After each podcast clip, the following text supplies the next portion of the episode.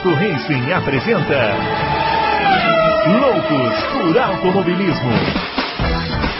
Informações, entrevistas, debates, tudo para você ficar por dentro do mundo do esporte a motor.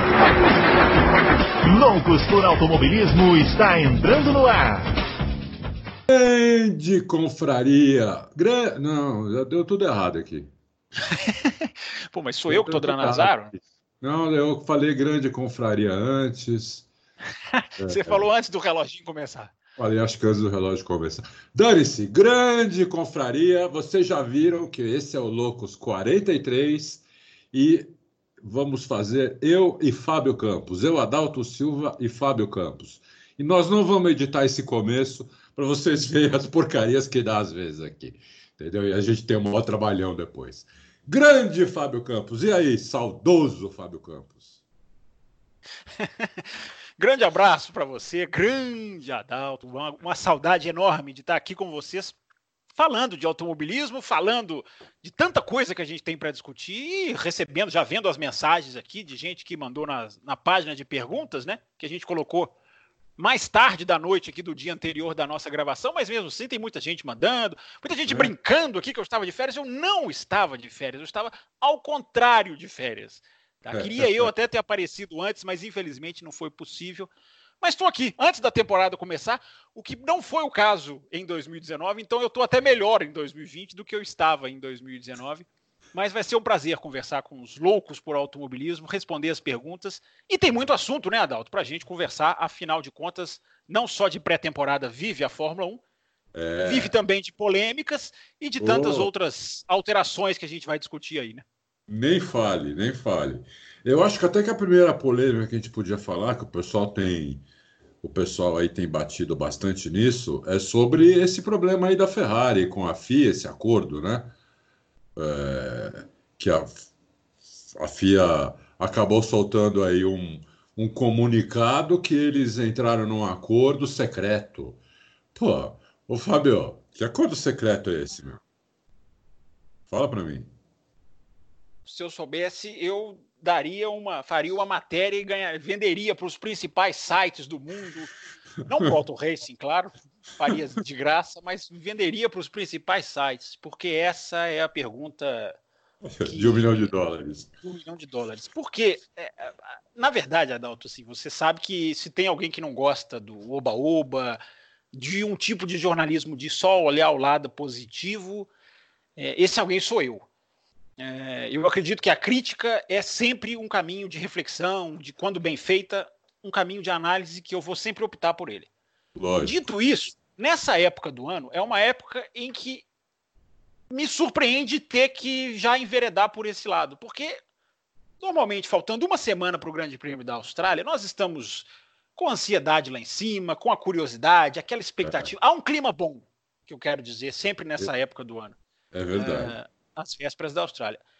Mas me, eu tenho a obrigação, repito, jornalística, de vir aqui e criticar, porque a Fórmula 1 não dá outro caminho, a Fórmula 1 não dá outro meio, porque vem a FIA e faz isso que faz, faltando menos de meia hora para acabar o segundo teste de pré-temporada, solta uma bomba dessa e, e, e, é uma coisa absolutamente sem sentido, se a gente for analisar, porque. Sem sentido. Primeiro, um assunto não estava nem em, em, em, pauta, digamos assim. É, é, é na mídia, né, Adalto? Todo mundo tinha esquecido já disso. Pois pra é. Começar, para começo de conversa, todo mundo tinha esquecido. Nem se falava mais nisso, né?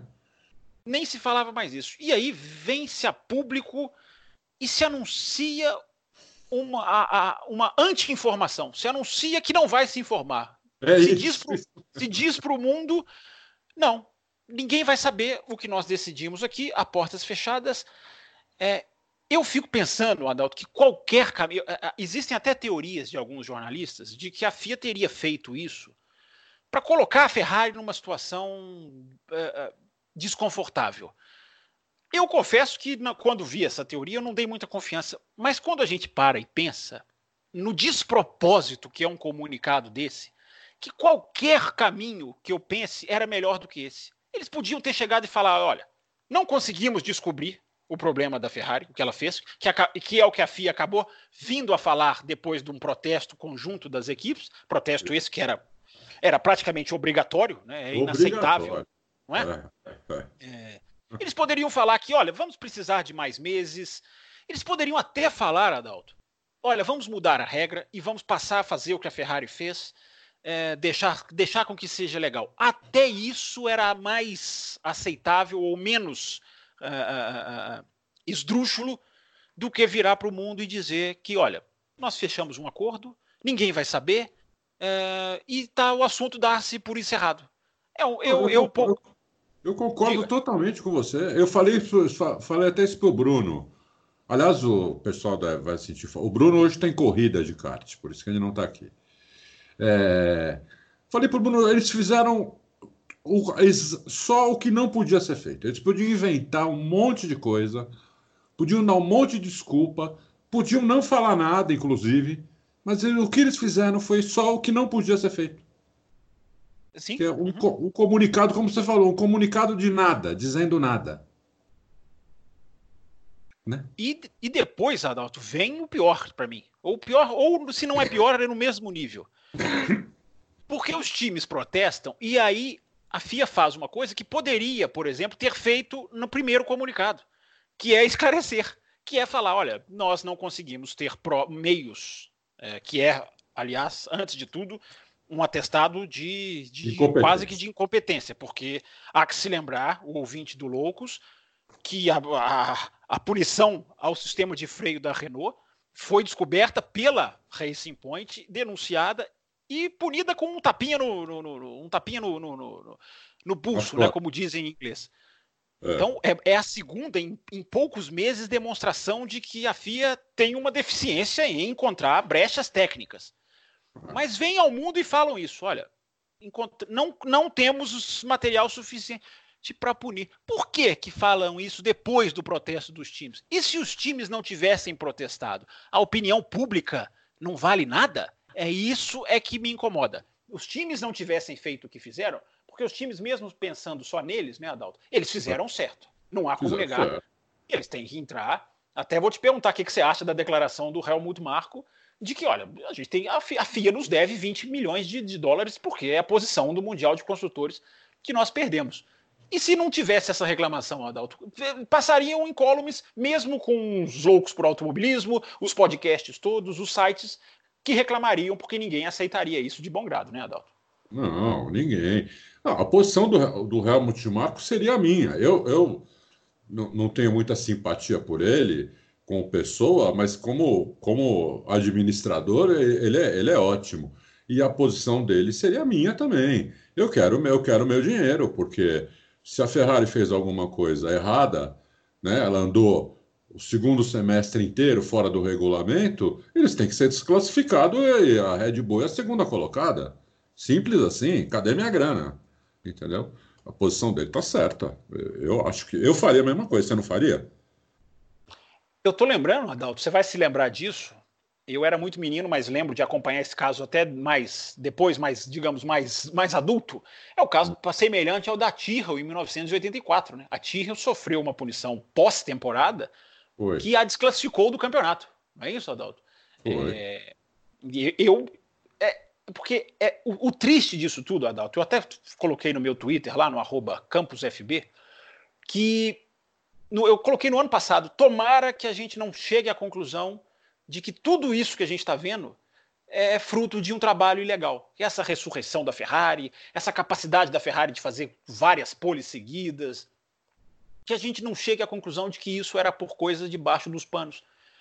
É, é, é, tá difícil, eu não queria dizer, e aliás eu não tenho nem é, condição técnica, mas tá difícil dizer que não tinha ali uma coisa ilegal que não tinha ali. Quando a FIA anuncia para o mundo que não vai revelar o que ela descobriu, ela está passando. Uma, é, é, isso é o que me, mais me, me deixa estupefato, Adalto. É a falta de, parece que, noção. Por isso que cada vez mais eu vou cedendo à teoria de alguns jornalistas europeus de que parece que fizeram para pôr a Ferrari numa situação desconfortável, para tentar negociar um pacto da Concórdia com a Ferrari, porque não conseguiram tirar o poder de veto da Ferrari e agora vão tentar minar isso de qualquer maneira, que seja por ah. baixo dos panos. Aí Isso. a gente começa a acreditar nessas teorias, Adalto, porque é tão sem noção você falar para o mundo que você não vai revelar. Isso é. num esporte, num ambiente que já viu espionagem, que já viu corrida manipulada, que já viu o piloto batendo para dar vitória para o outro.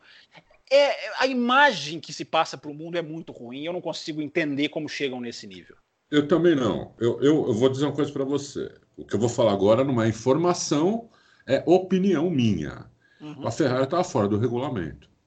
Entendeu? É, tudo leva a crer, né? É, tudo leva a crer que a Ferrari estava fora do regulamento. Porque não tem, se você começar a usar o bom senso, né, não tem outra explicação para isso, entendeu? Porque se a Ferrari tivesse, por exemplo, numa zona cinzenta do regulamento, a FIA, a FIA podia muito bem ter falado: olha, a Ferrari não estava fora do regulamento, ela estava fazendo uma coisa que não estava estipulada no regulamento, então era uma zona cinzenta, como, como muitas de vocês fazem outras coisas.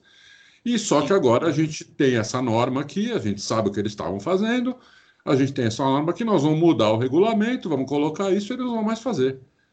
Entendeu? E eles não vão ser desclassificados porque eles não estavam fora do regulamento. E é isso. E, e, e bola para frente. Como eles não fizeram isso? Entendeu? E como eles também não falaram que não encontraram nada, que estava tudo certo, que, que, que era boato, essa história, história da Ferrari, é, então, qual é a opção que, que, que sobra? Eles estão fora do regulamento. É a única opção que sobra, entendeu? Então, é, é evidente que, por, vai, por é, é eliminação, na minha opinião, a, a, a, Ferrari, a única opção que sobra é que eles estavam fora do regulamento. E acabou, é isso. E aí é. você vai somando os fatos, né, Adalto? É, a queda de produção deles no final de 2019. Sim. sim. É, depois que a FIA resolveu é, fazer, depois que a denúncia da Red Bull foi, digamos, aceita, antes do Grande Prêmio dos Estados Unidos, a partir dali você não tem a mesma performance dos carros. Não mesmo. Você não, tem aquela história muito mal contada da declaração de combustível pré-Abu Dhabi, que do, declararam do, do carro. Leclerc, né? Isso, do Leclerc, que tinha um combustível, mas o carro tinha mais combustível. Por que, que você põe mais combustível no carro? Você já, uma equipe de Fórmula 1 jamais faria isso se não tivesse ali uma maneira de queimar esse combustível, é, enfim, no mínimo mais eficiente do que as outras. Então você vai somando. Eu não vou nem colocar a pré-temporada, porque a pré-temporada para mim foi o maior jogo de, de, de, esconde que eu já vi em, em anos e anos de Fórmula 1. Foi difícil uh, eu, mesmo. É, eu, eu confesso para você que. Enfim, a gente pode até falar um pouquinho da pré-temporada daqui a pouco, mas só para terminar, ou para arredondar mais um pouco, e eu lamento para o ouvinte do Loucos, porque eu repito, esse programa era para a gente estar tá aqui mastigando a Austrália, e vamos fazer isso, claro, mas já era para estar tá, assim, né, é. aquele clima de dúvida, e quantas horas para os carros entrarem, e vamos ver a competição, e vai ser assim e nós estamos aqui falando de uma coisa técnica, de uma coisa escura, de uma coisa é, é, que a gente não sabe a intenção por trás e de uma coisa que danifica a imagem da Fórmula 1. Agora, tem nome e sobrenome. Isso é importante, porque é aí que eu acho que é fundamental o papel da imprensa. Você lendo tudo a respeito desse, dessa regra da FIA, porque a FIA não quebrou regra nenhuma, ela tem, ela tem no regulamento dela o direito de fazer isso. Ela é. dá a ela mesma. Isso, foi, implementado, isso foi implementado pelo Jean Todt. A é. participação do Jean Todt na implementação dessa regra é total, inclusive dá a ele o poder na investigação, direta. Não é que ele vai ser reportado por uma comissão, não. Ele participa diretamente e ele decide diretamente o, o, o fim ou o lacre, que é o que a FIA fez da investigação. Então, ouvinte do Loucos por Automobilismo, feliz 2020 para você. Tem nome e sobrenome o, o culpado, ou um dos culpados, ou o principal culpado dessa história. Chama-se Jean Todt. Jean Todt. É, é chama Jean Todt. E outra, ontem o, Conselho Mundial se reuniu unanimemente, unanimamente, né? Eles apoiaram. Se referendaram, é, é. é.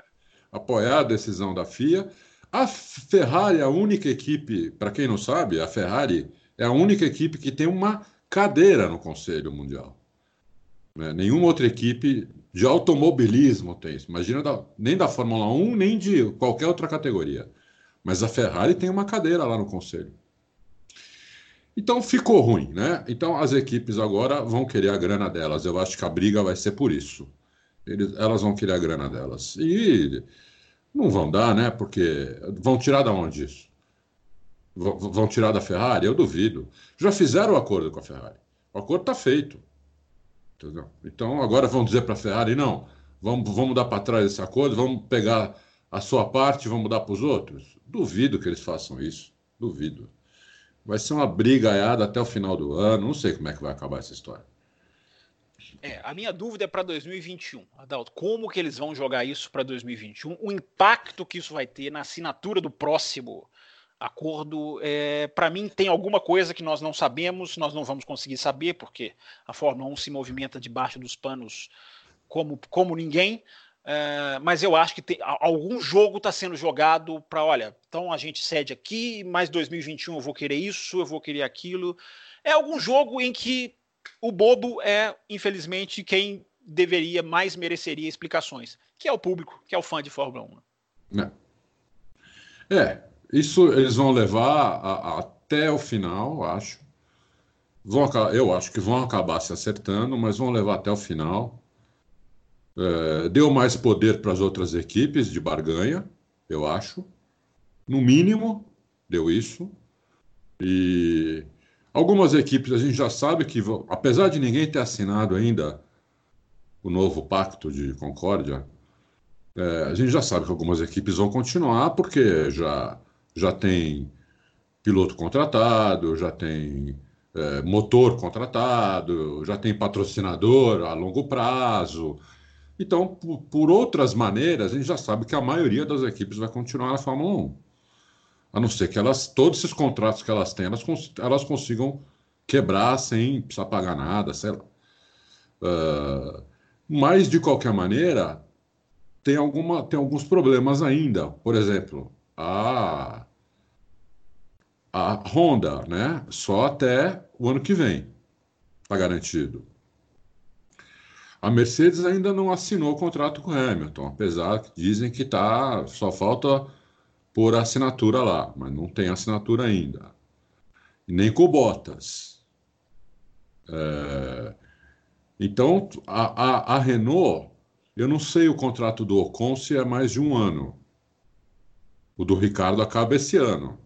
Né? O Ocon são dois. São dois. São dois? dois então, Sim. É. Então a Renault provavelmente também já está pensando que já está já, já tá, é, imaginando que vai ficar na Fórmula 1. Aí tem as outras equipes menores, né? Que já fizeram contrato com, com, com motor, com, tem contrato mais a longo prazo com o piloto. A Ferrari já fez um contrato até 2025, acho, 24 com o Leclerc. A Red Bull já fez o contrato com o Verstappen até 2023, mas tem um monte de cláusula de saída. Então, a, a Red Bull, por exemplo, não está garantida, nem a Mercedes, por enquanto. Né? Apesar que a Honda, como a Honda já está garantida até o final, pelo menos até o final de 2021, então acho que a Red Bull, pelo menos até o final de 2021, também está garantida. Mas eu acho que eles vão ter muito poder de barganha agora com, com a FIA e Mexeu com tudo, até com o resultado, meu. Porque eu vou te falar, Fábio, eu estava achando que a Ferrari estava blefando na pré-temporada. É, você falou isso no programa passado, eu ouvi. É, entendeu? É, depois dessa, não tá, eu digo, eu acho agora que não estava mais blefando. Que é isso mesmo, entendeu? O motor deles perdeu aquela vantagem que tinha. Uh, e o, vão ser terceiro colocado. A não ser que eles tenham feito uma coisa fenomenal. E aí eu vou, vou eu, se eu tiver errado, eu vou até bater palma para a Ferrari, entendeu? Eh, chegar agora na Austrália for uma surpresa eles darem pau em todo mundo. Mas tudo leva, leva a crer que eles vão ser terceira força. Né? Uh, ainda mais com esse problema do motor agora, porque era o, a vantagem deles era essa, né? É, fica uma nuvem muito, muito é, nebulosa em cima da, da performance. Eu acho que eles estavam escondendo muito na, em Barcelona, mas não quer dizer que, para o fato deles estarem escondendo, não quer dizer que eles vão chegar na Austrália e, e, e voar. É, porque, na verdade, em Barcelona estava todo mundo fazendo mais ou menos um pouco de. de, é, é de é, eu fiquei impressionado, Adalto. Eu confesso para você que eu assisti a pré-temporada pela primeira vez na minha vida, porque pela primeira vez na vida eu tive essa oportunidade de assistir a transmissão né, da F1 TV na íntegra, a todas as 48 horas de treino. Claro, levei 12 dias para terminar, mas consegui terminar. Uhum. É, e eu fiquei com a sensação de que essa pré-temporada é, é, absolutamente. É, não dá para cravar nada. Claro, você tem alguma coisa aqui, outra ali, que você tenta juntar, mas é, é, é, eu confesso, eu acho que a Ferrari não é isso, que ela está na pré-temporada, mas tudo leva, leva a crer que não vai ser o que ela não foi em 2019 na Austrália também não vai chegar a tanto. Mas enfim, são respostas, né, Adalto, que a gente tem que esperar. Estamos gravando no sábado, a Isso. gente tem que esperar aí mais uns quatro, cinco dias para a gente é. começar a esclarecer. Exatamente, exatamente. E de, de, de qualquer maneira, é, assim, é, alguma, eu, eu vi também a pré-temporada só no último dia que eu assisti à noite, eu assisti é, e de qualquer maneira, tem algumas assim, indicações né, de, eh, de, quem, de quem escondeu mais, quem escondeu menos. Eh, não sei, eu, eu tenho uma. Eu fiz uma hierarquia. Eu acho que eu, eu vou ficar com a minha hierarquia que eu tinha feito.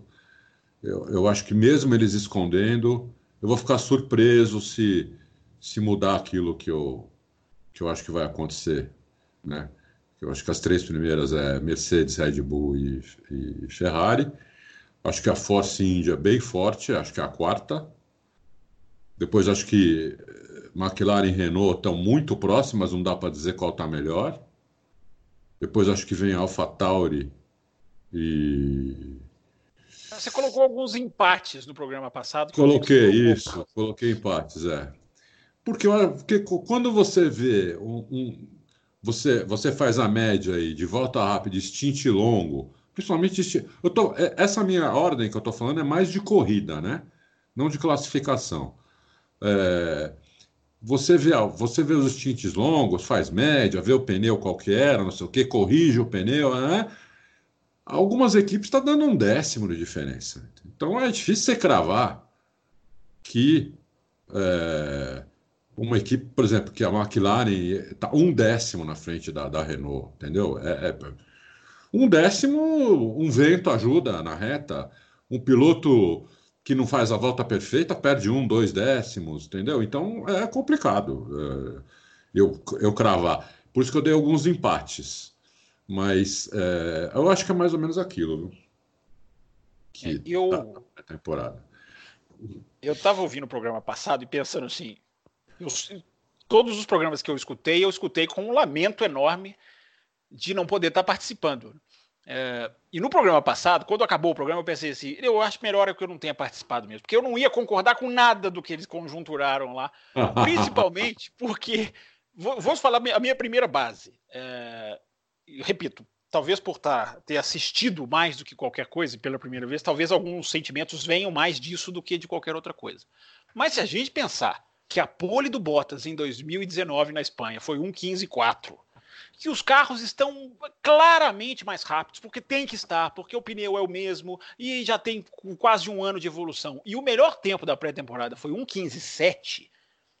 Ou seja, não, não, não supera a pole do ano passado. Eu acho que é, uma, é um jogo de, de simulação que é. é eu nunca tinha visto. Eu não me lembro de uma pré-temporada. Eu que nas últimas pré-temporadas, lá no Café com Velocidade, sempre disse: Olha, da era turbo para cá, as pré-temporadas têm sido bons termômetros, sim. Exceção é. do ano passado, que foi a Ferrari que derrubou todo mundo. Foi. Mas, mas eu sempre tinha essa, a gente tinha essa conjunturação. Lembra da Haas?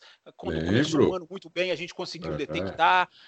Foi. Dessa vez eu não consigo detectar nada. Eu não consigo detectar porque os caras simplesmente não fizeram tempos de 2019. Uh, e quando você está assistindo, você tem umas sensações que, repito, só, só acessando as notícias, às vezes você não tem. Uh, primeiro, vê o Max Verstappen. Faltavam oito minutos para acabar tudo. Para os oito últimos minutos do último dia de testes. Ele vem derrubando parcial no primeiro setor, isso, no isso. segundo setor, e levanta o pé na linha de chegada de uma maneira tão clara, porque o bom de você assistir com um atraso é que você está assistindo ali. Aqui você pode pausar, voltar Eu é. pausei, voltei, mas não há a menor dúvida de que ele levanta o pé faltando metros para cruzar a linha. Foi. Essa então, volta que você está falando, só no primeiro setor ele baixou três décimos. Sim, essa, exatamente. Foi isso mesmo. Só Depois no, no segundo setor. setor. ele baixa um pouquinho menos, se eu não estou é, enganado. É, é, e aí, e aí na, na, segunda, ele vem, na última parcial, ele, ele, Você ouve, você a câmera on board, né? Claro, senão eu não teria essa audácia de, de, de, ah. de falar isso para o ouvinte, não, de, de ousar achar isso, mas você tem a, tá, tá na câmera on board. Tinha comentarista, Adalto, que estava aqueles, né, oito horas de transmissão, os comentaristas iam, iam se revezando na cabine, né? Na, na, naquele combinado que a Sky fez com a F1 TV, enfim, juntou o grupo de jornalistas, enfim, a transmissão depois a gente pode falar um pouquinho mais se você quiser. Mas tinha jornalista que já tinha acabado o próprio turno, voltou para ficou na cabine para ver essa volta. Houve ali uma, uma, uma, eles tinham até uma câmerazinha na cabine. Ficou ali uma comoção para ver. Opa, peraí, vai cair um tempo do teste faltando oito minutos. A Barcelona estava escura já. Eu não sei é. se você, se você, as nuvens já estavam escuras praticamente. Pista gelada.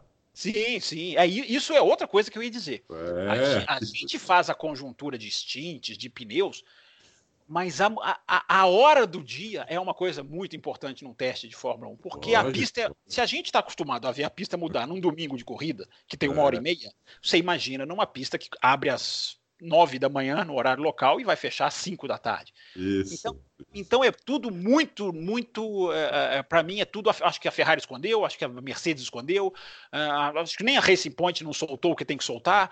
Uh, a Red Bull andou pouquíssimo em termos de número de voltas na segunda semana. Uh, ela termina, acho que em quinto, né, Adalto, no, no, no, no total de equipes. Fábio, você falou, você falou da, da Racing Point. Hum. Olha que escroto. O melhor stint do, do Pérez hum. foi no pneu duro. Pois aí, ótima, ótima adição para essa nossa conversa. Porque é. é a, a, as pessoas ficam muito tentadas, eu acho que o torcedor acaba tendo que fazer isso mesmo, de tentar pegar a pré-temporada e transformá-la num, num, num, num, gráfico para identificar quem está mais rápido, quem está. Eu repito, isso é natural, faz parte da curiosidade do fã de Fórmula 1. É. Mas, mas como jornalista eu não vou ousar fazer nenhuma previsão, porque é, é, eu acho que se para chegar na Austrália e uma McLaren voar, uma Red Bull voar, uma. A Williams eu acho que não, embora todos os, os, os, Tem gente falando que eles vão podem passar para o Q2, eu acho muito cedo, eu acho que eles não, não demonstraram nada que, que, mude essa. Claro, conseguiram andar dessa vez, até fizeram uma, uma, uma, uma questão de honra, né? De alinhar o carro no primeiro dia de testes para ser o primeiro a ir para a pista. E a Claire Williams deu uma entrevista até dizendo: olha, a gente fez isso por orgulho mesmo, a gente queria pôr o carro na pista pela primeira vez, porque o ano passado a gente nem estava aqui essa hora, eu estava pegando um avião para voltar para a Inglaterra, para é. tentar ver o que estava acontecendo, enfim. É, então é claro que a Williams avançou, mas não dá para você pegar nenhum tempo da Williams ou de qualquer equipe e dizer, porque eu repito, se a pole não foi superada esse ano, para mim é porque tem. Eu, eu acho, Adalto, que se quisessem fariam para 1 e 14. Eu, eu, eu acho. Claro que isso tudo é feeling, mas repito, 1,15,4 é a pole de 2019, 1,15,7 é o melhor tempo dos testes. É, a Austrália vai, vai revelar muita coisa. Olha, eu fiz aqui, não sei se devo falar isso agora ou depois nas perguntas, eu não vi as perguntas em todas, então eu não Olha, sei. Tem se muitas, pergunta. eu estou surpreso tem, né? aqui, muita pergunta. É. Então eu vou, vou, vou esperar para ver se tem alguma pergunta sobre isso, que eu fiz uma tabelinha aqui e vou esperar. Se, não, se, se ninguém perguntou no final do, do, do nosso bate-papo, eu falo, então. Que é meio surpreendente aqui. Uma tabelinha que eu não, que eu não vi em lugar nenhum, eu fiz. Bom, vamos. E o coronavírus, Mel? E o coronavírus, que já, que já é, adiou ou cancelou. Eu estava lendo outro dia, é, outro dia, ontem, na acho que foi na CNN, eu não sei, foi num, num site gringo, New York Times, sei lá, já cancelou mais de 2 mil eventos. Você diz no mundo? É. Principalmente, né, na China, na Itália, no Irã, é, na Alemanha, onde mais? Tinha uma lista de países. É, os Emirados Árabes, né? Os países árabes estão cancelando muita coisa também, né? É. E porque lá no Irã parece que disseminou muito rápido também, viu? Uhum. Então, é... ah, na Coreia do Sul. Sim, também. Então, é... mais de dois mil, eu não, eu não imaginava que era tanta coisa. Adalto, fala-se, antes da gente entrar na Fórmula 1, tem, há quem dê como certo o cancelamento dos Jogos Olímpicos. Olha o tamanho de uma, de, de uma decisão dessa. Hein? É, eu, olha, eu, eu, eu não, eu, se não descobrir uma vacina logo, eu não duvido, não, porque é, é junho, né? Eu não, sei se era, eu não sei se é julho ou agosto, mas falam em jogar para dezembro, que seria até, seria até positivo né, em termos de, de, de, de não perder o, o, evento. Mas o Japão tá, tá a situação também está preocupante, né? Também. É, do lado da China ali, né? Do lado Sim. da China, é complicado, né? Bom, meu, sei lá, é, não dá para a gente, a gente, inclusive tinha um, tinha um, um, um, um usuário aí do Auto Racing que estava comentando, perguntando, enchendo o saco sobre isso, é, querendo que a gente falasse sobre isso. Eu falei, não somos médico, não, não somos infectologista, não dá para a gente ir a fundo nisso daí, entendeu? É um site de automobilismo. Eu não sei o que vai acontecer. Eu não sei se vão achar uma vacina daqui uma semana, se não vão achar nunca, se é o apocalipse, entendeu? Ou se é uma gripe forte. Eu não, não tenho ideia, entendeu? Não, eu, eu, me informo na imprensa como todo mundo, né? Não, não, não posso ir a fundo num assunto desse. Então, é, eu não sei o que vai acontecer. Não tenho ideia do que vai acontecer. Eu espero que, que descubram logo né, alguma coisa para parar isso. Porque uma coisa é certa, uma gripe comum não é, porque uma gripe comum é, não ia dar esse, esse pandemônio que está no mundo todo. Né? É, tem alguma coisa estranha, porque eu li também que parece que 600 mil pessoas morrem de gripe do, do mundo por ano. Então, quer dizer, 600 mil pessoas, se essa informação não estiver errada, é, o coronavírus matou o quê? Um, um, uma fração disso até agora. Né? Então, por que essa, essa, esse desespero assim? Eu também não estou entendendo, sabe? É, não sei por que tanto desespero. Realmente. É isso aí que, que você acha da gente ir para as perguntas? Deixa eu só ra passar rapidamente essa questão, uma, só uma ah, coisa tá. rápida, porque é, é, rapidinho. É, você falou muito bem, não, não cabe ao, ao achismo que eu sempre evito entrar, não entraria agora numa questão médica da qual eu não tenho conhecimento. O que a gente pode falar, né, Adalto, é do nosso lado. O que, que é? O que, aonde isso está nos afetando, que são as corridas, né? no caso, Exatamente. o automobilismo. Exatamente que já é um impacto, ele já é, é um impacto bem uh, notável ou nocivo. Eu estava em dúvida de qual palavra usar, as duas servem. Porque se a gente pensar que a MotoGP já tem o seu calendário um mês empurrado, né, adiante um mês, uh, que era para as motos estarem inclusive hoje, o dia dessa gravação da MotoGP, era para estar tá estreando o seu esperadíssimo campeonato, que está todo mundo também louco para ver. Todo mundo que, claro, acompanha a categoria. É. Uh, já, já duas já caíram, uma conseguiu ser remanejada. Uh, a Fórmula 1 provavelmente vai se sentir mais. Não vai ficar só na China, eu acredito, porque a questão do Vietnã é muito séria. E a questão do Vietnã vai esbarrar na restrição de entrada de pessoas vindas da Itália. Uh, a Fórmula E. Oi, diga. Bahrein também. É, o Bahrein, ele vai. Ele, ele, esses dois países estão adotando a quarentena de 14 dias, é. que é o tempo que se leva para detectar o, o, vírus.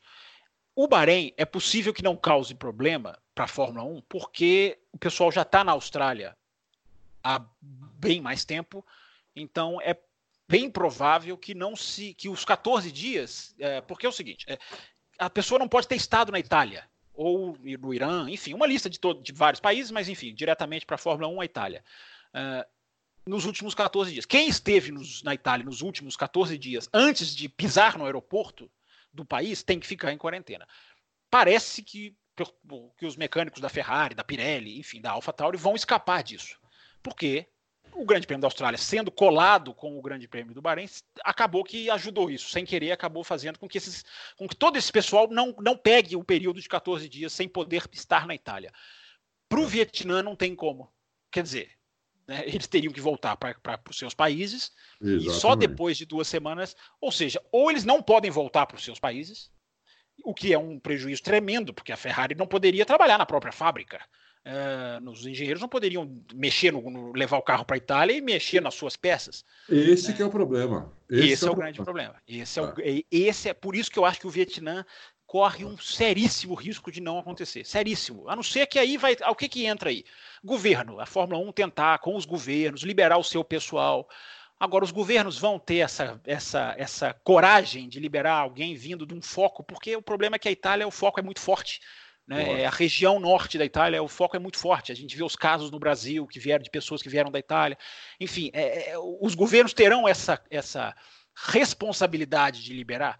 É, é, é esse é o grande ponto de interrogação. Nós, né, para terminar, eu acho que vai ser um ano muito complicado. É, como eu estava dizendo, a Fórmula E, que é um, tá um campeonato, uma delícia de assistir. As corridas uma, já caíram duas, acabou de cair Roma. É, então a gente não sabe, é, já caíram duas. Então a gente não sabe o, o, o, o, tamanho dos buracos que cada calendário vai ter. E nós vamos ser muito, nós como fãs de Fórmula 1, vamos ser muito afetados. Porque é um esporte mundial. Eu, por exemplo, não vejo a Indy sendo tão afetada, ou a NASCAR, não sei que a coisa né, chegue nos Estados é. Unidos, o nível, porque os Estados Unidos, sendo um país né, forte como é, com deslocamento, com a malha aérea avançadíssima, a coisa pode ficar ruim lá também. Mas Pode. quem roda o mundo, né, Adalto, como a Fórmula 1, vai sentir, e independente de o vírus matar ou não, a sua taxa de letalidade, a humanidade está assustada. E a, e a humanidade susto é, se precavendo. Então eu prevejo, Adalto, torço para que não, torço para daqui a três, quatro meses a gente já esteja falando, não, está controlado, né? É, é, eu vejo, inclusive, Adalto, não, não sei o que, que, você acha disso, eu vejo muito forte a possibilidade de corridas com portões fechados, que é uma lástima, mas como uma solução. Não sei o que, que você acha disso. Não, pode acontecer mesmo. Pode acontecer de corrida de portões fechados. O problema é a organização né, que pagou para ter a corrida e precisa, precisa do, do, valor dos ingressos. Como é que eles vão fazer com, com isso, né? É, prejuízo. É um prejuízo, é... assim, tá bizarro, né? Mas em todo caso. Quinta-feira eu estava falando com o Mate e eles já eles já estavam lá em Dubai. Mas eles estavam em poucas pessoas, né? Pelo que ele me, me falou, acho que eles estavam em 16, 17 pessoas. Não tinha nenhum italiano, tem, porque tem italiano na, na Red Bull. Né? Não, não sei quantos, não deve ser muito, sei lá, deve ter meia dúzia de italianos, sei lá, que vão para as corridas. E ele falou que não estavam com eles, eles iam sair de, da Itália hoje. Da Itália não, da Inglaterra hoje. Porque eles ficaram sem ir para a Itália dois dias antes do, do da segunda semana da pré-temporada começar. E então, ele chegando na Austrália, ele saindo hoje só, só, só chega segunda-feira na Austrália, por causa do, do fuso, né? E do tempo de voo é, 22 horas de voo via Dubai, da, da Inglaterra, pelo menos foi o que o Mate falou, de Londres para Melbourne, é 22 horas de voo, fora, fora conexão, né? Que tem que parar em Dubai esperar a conexão para Melbourne. Então ele falou que eles só iam sair hoje da Itália para chegarem na, na, na, em Melbourne na, na segunda-feira, que ia dar os 14 dias de, de, de quarentena. Né? E falou que eles iam ter que fazer uns exames na, eh, na saída né, da, eh, lá da Inglaterra, porque eles são italianos, então eles, eles vão ter que fazer uns exames, responder perguntas. Tem um, tem um protocolo que eles vão ter que fazer, e quando chegar na Austrália também vai ter um protocolo para esses, esses uh, mecânicos esse pessoal, não, não, sei se é todo mundo mecânico, não, eu não sei exatamente o que, que eles são na Red Bull, mas para esse pessoal, é, para essa, essa, meia dúzia de italianos que vão para a corrida. E que eles estavam levando mais ou menos só metade do que eles costumam levar de gente. Não não estavam levando todo mundo. Metade, 60%, uma coisa dessa. Foi, foi quer dizer, o negócio o negócio está pegando mesmo, né? É, e, e o curioso, né, Adalto, é que quando, esse, quando começou a estourar essa, essa epidemia, É, eu pensei, poxa, como a Fórmula 1 vai, vai trafegar por países que estão, por exemplo, né, o Vietnã está do lado da China. É. É, agora que essa questão chegou na Itália, o jogo mudou. A, a, a grande é, preocupação, e é, porque, é por isso que a MotoGP, por exemplo, foi cancelada na, na, no Qatar, é, é, são os europeus levarem. Não é nem, os, não é nem a questão de o é. país estar tá, tá impossibilitado, de público, mas é a grande questão por causa da Itália, é é do, do, do, do, da Fórmula 1 levar o vírus. Né, levar. Né, pra, Como aqui para o Brasil, né? Todos os casos aqui vieram da Itália. Sim, pois é. é eu estava vendo as pessoas que estavam na Itália são praticamente todos os focos né, do, do, é? do Brasil. Então isso afetou. É, se tivesse a coisa ficado restrita à China, né, passado para alguns países, eu acredito que a gente estaria aqui numa posição muito mais tranquila. Agora, eu estou experimentando, Adalto, eu acredito que você também, e eu não sei a que nível o ouvinte do Loucos está preocupado ou não, mas é, para mim é inédita essa sensação de insegurança no calendário da Fórmula 1. Porque a Fórmula 1 pode ter passado por todos os tipos de, de, de gestão, todas as fases, bons comandantes, maus comandantes. Uma coisa a Fórmula 1 sempre teve: é um calendário sólido.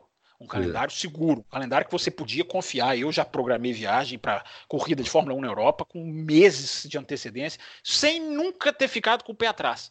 Exatamente. É muito estranho começar sem saber se a gente vai ter um campeonato com 16, com 20, com é. 19. É, é. Eu confesso, Adalto, essa sensação de não saber o calendário de um, de um campeonato de Fórmula 1 é muito estranha. É muito estranho mesmo. E você vê, dá até pena do Vietnã, porque eles construíram uma pista, né? Sim, construíram estrutura, um país que não é rico, né?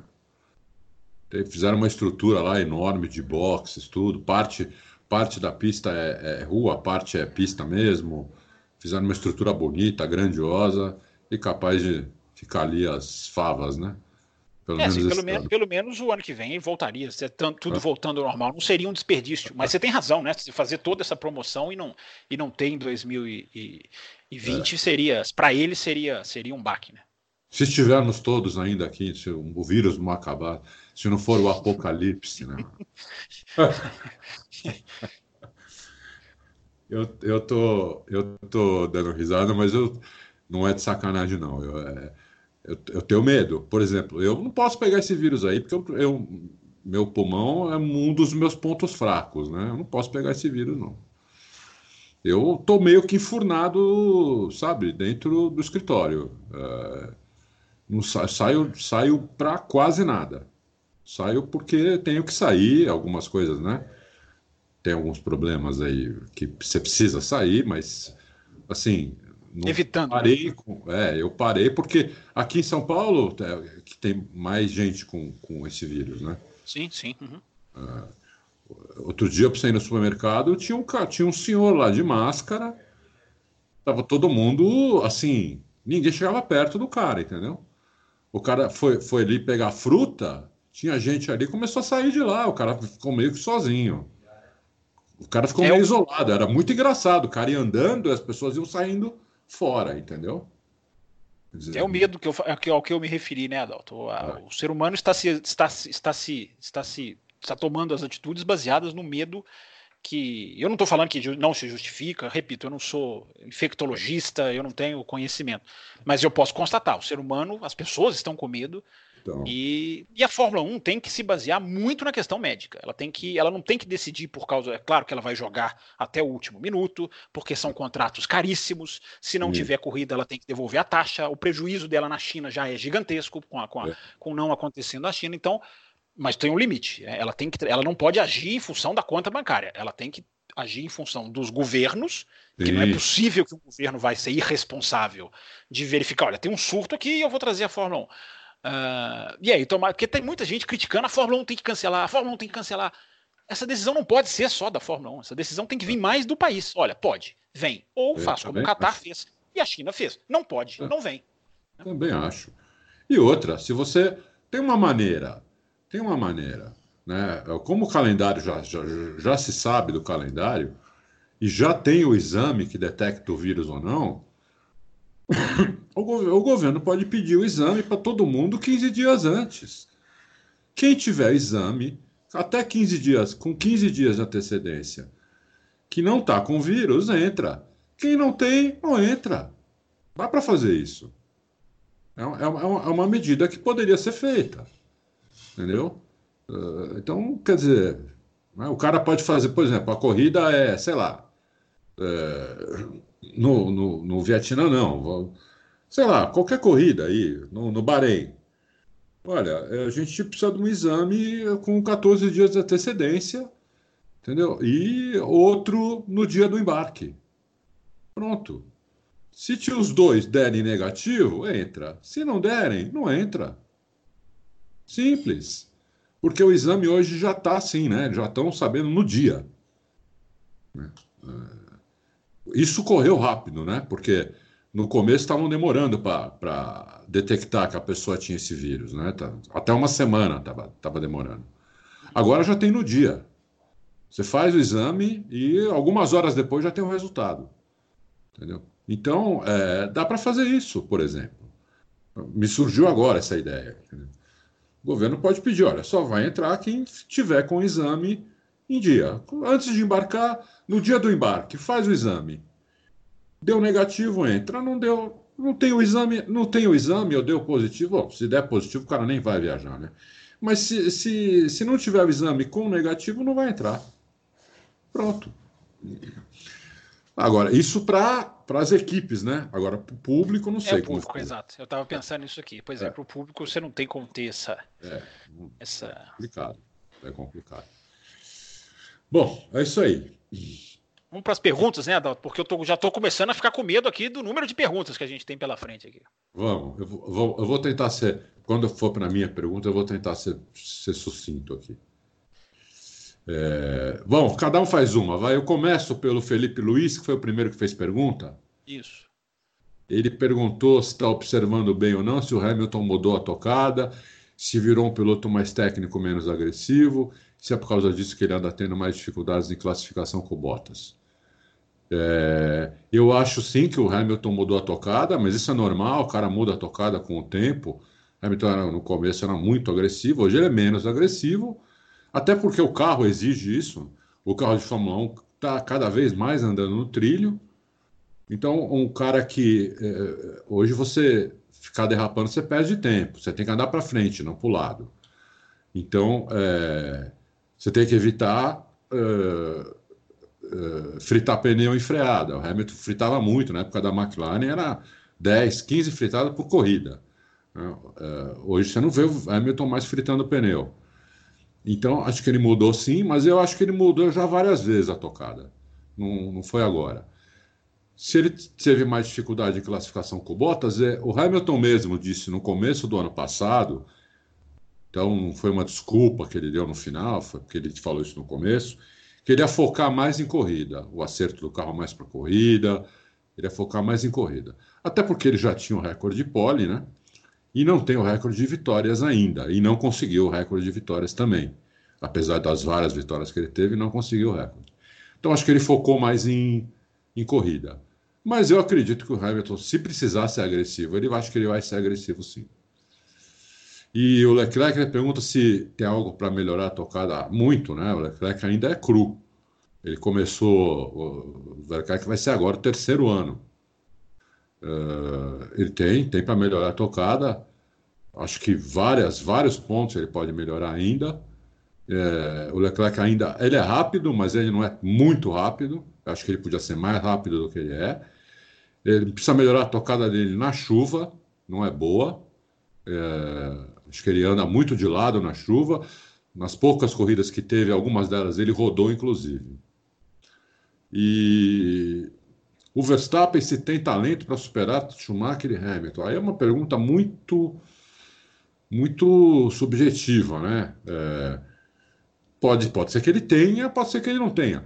Eu acho até que ele tem talento. É, agora, se ele vai superar em números o Schumacher e o Hamilton, não tenho a menor ideia, porque isso vai depender muito do carro né, que, ele, que ele vai ter.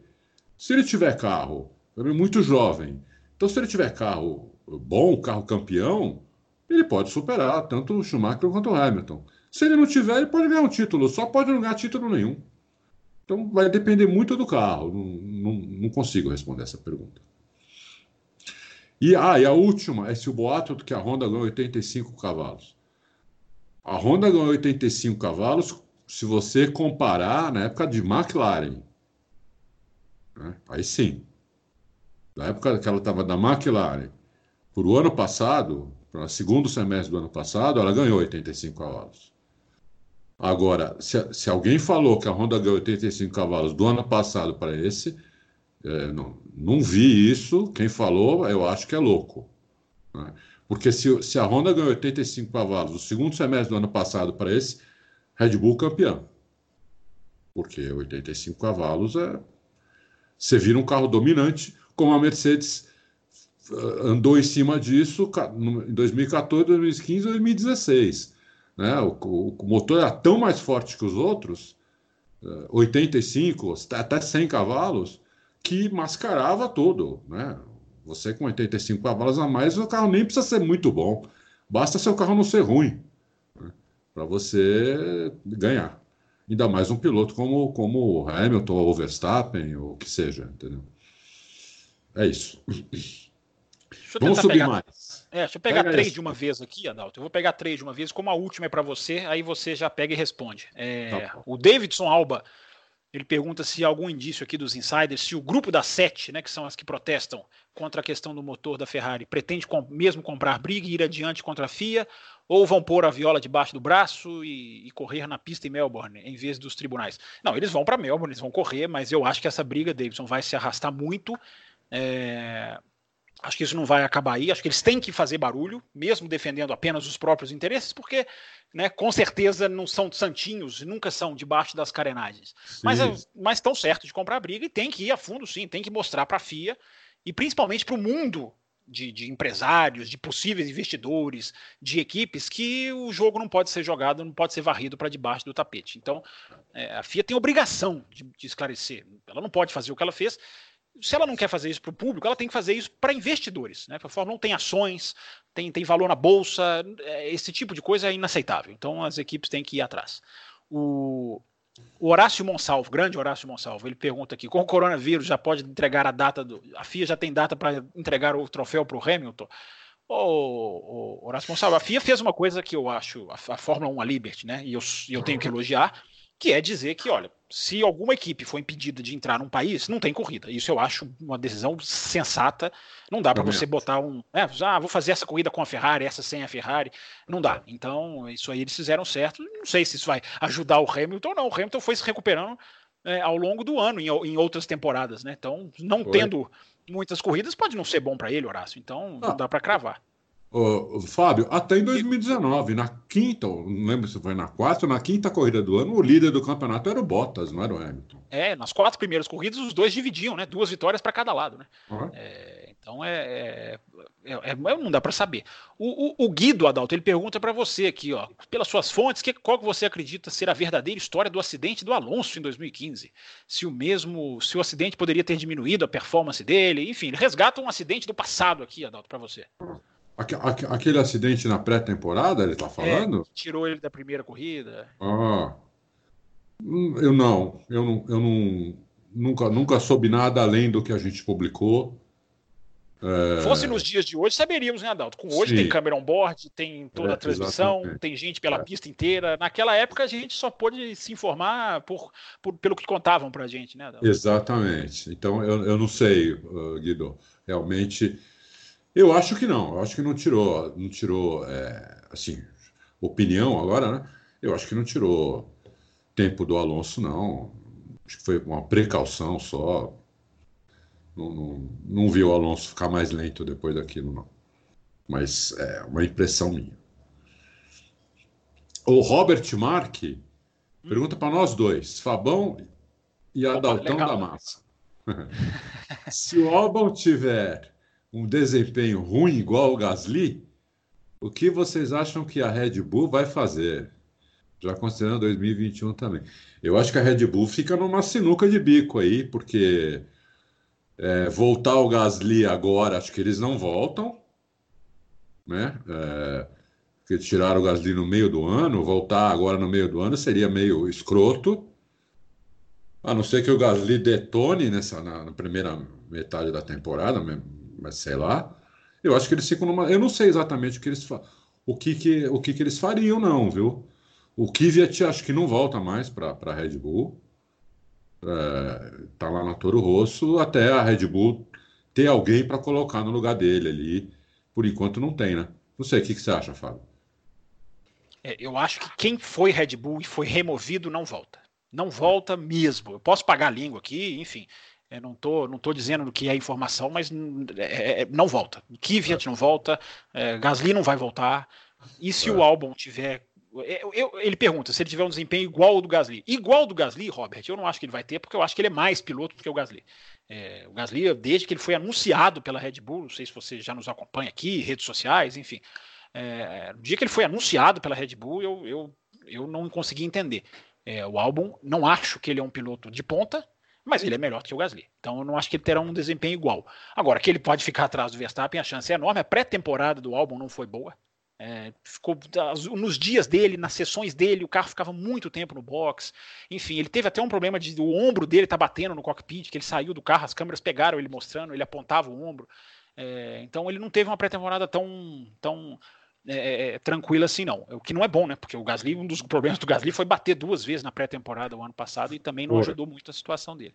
É, mas vamos ver, eu acho que se, eu acho que eles teriam que utilizar a cláusula Mark Webber. Eles teriam que pular, eles teriam que esticar e buscar alguém fora do, do, do, programa de desenvolvimento deles, que hoje não tem ninguém na Fórmula 2.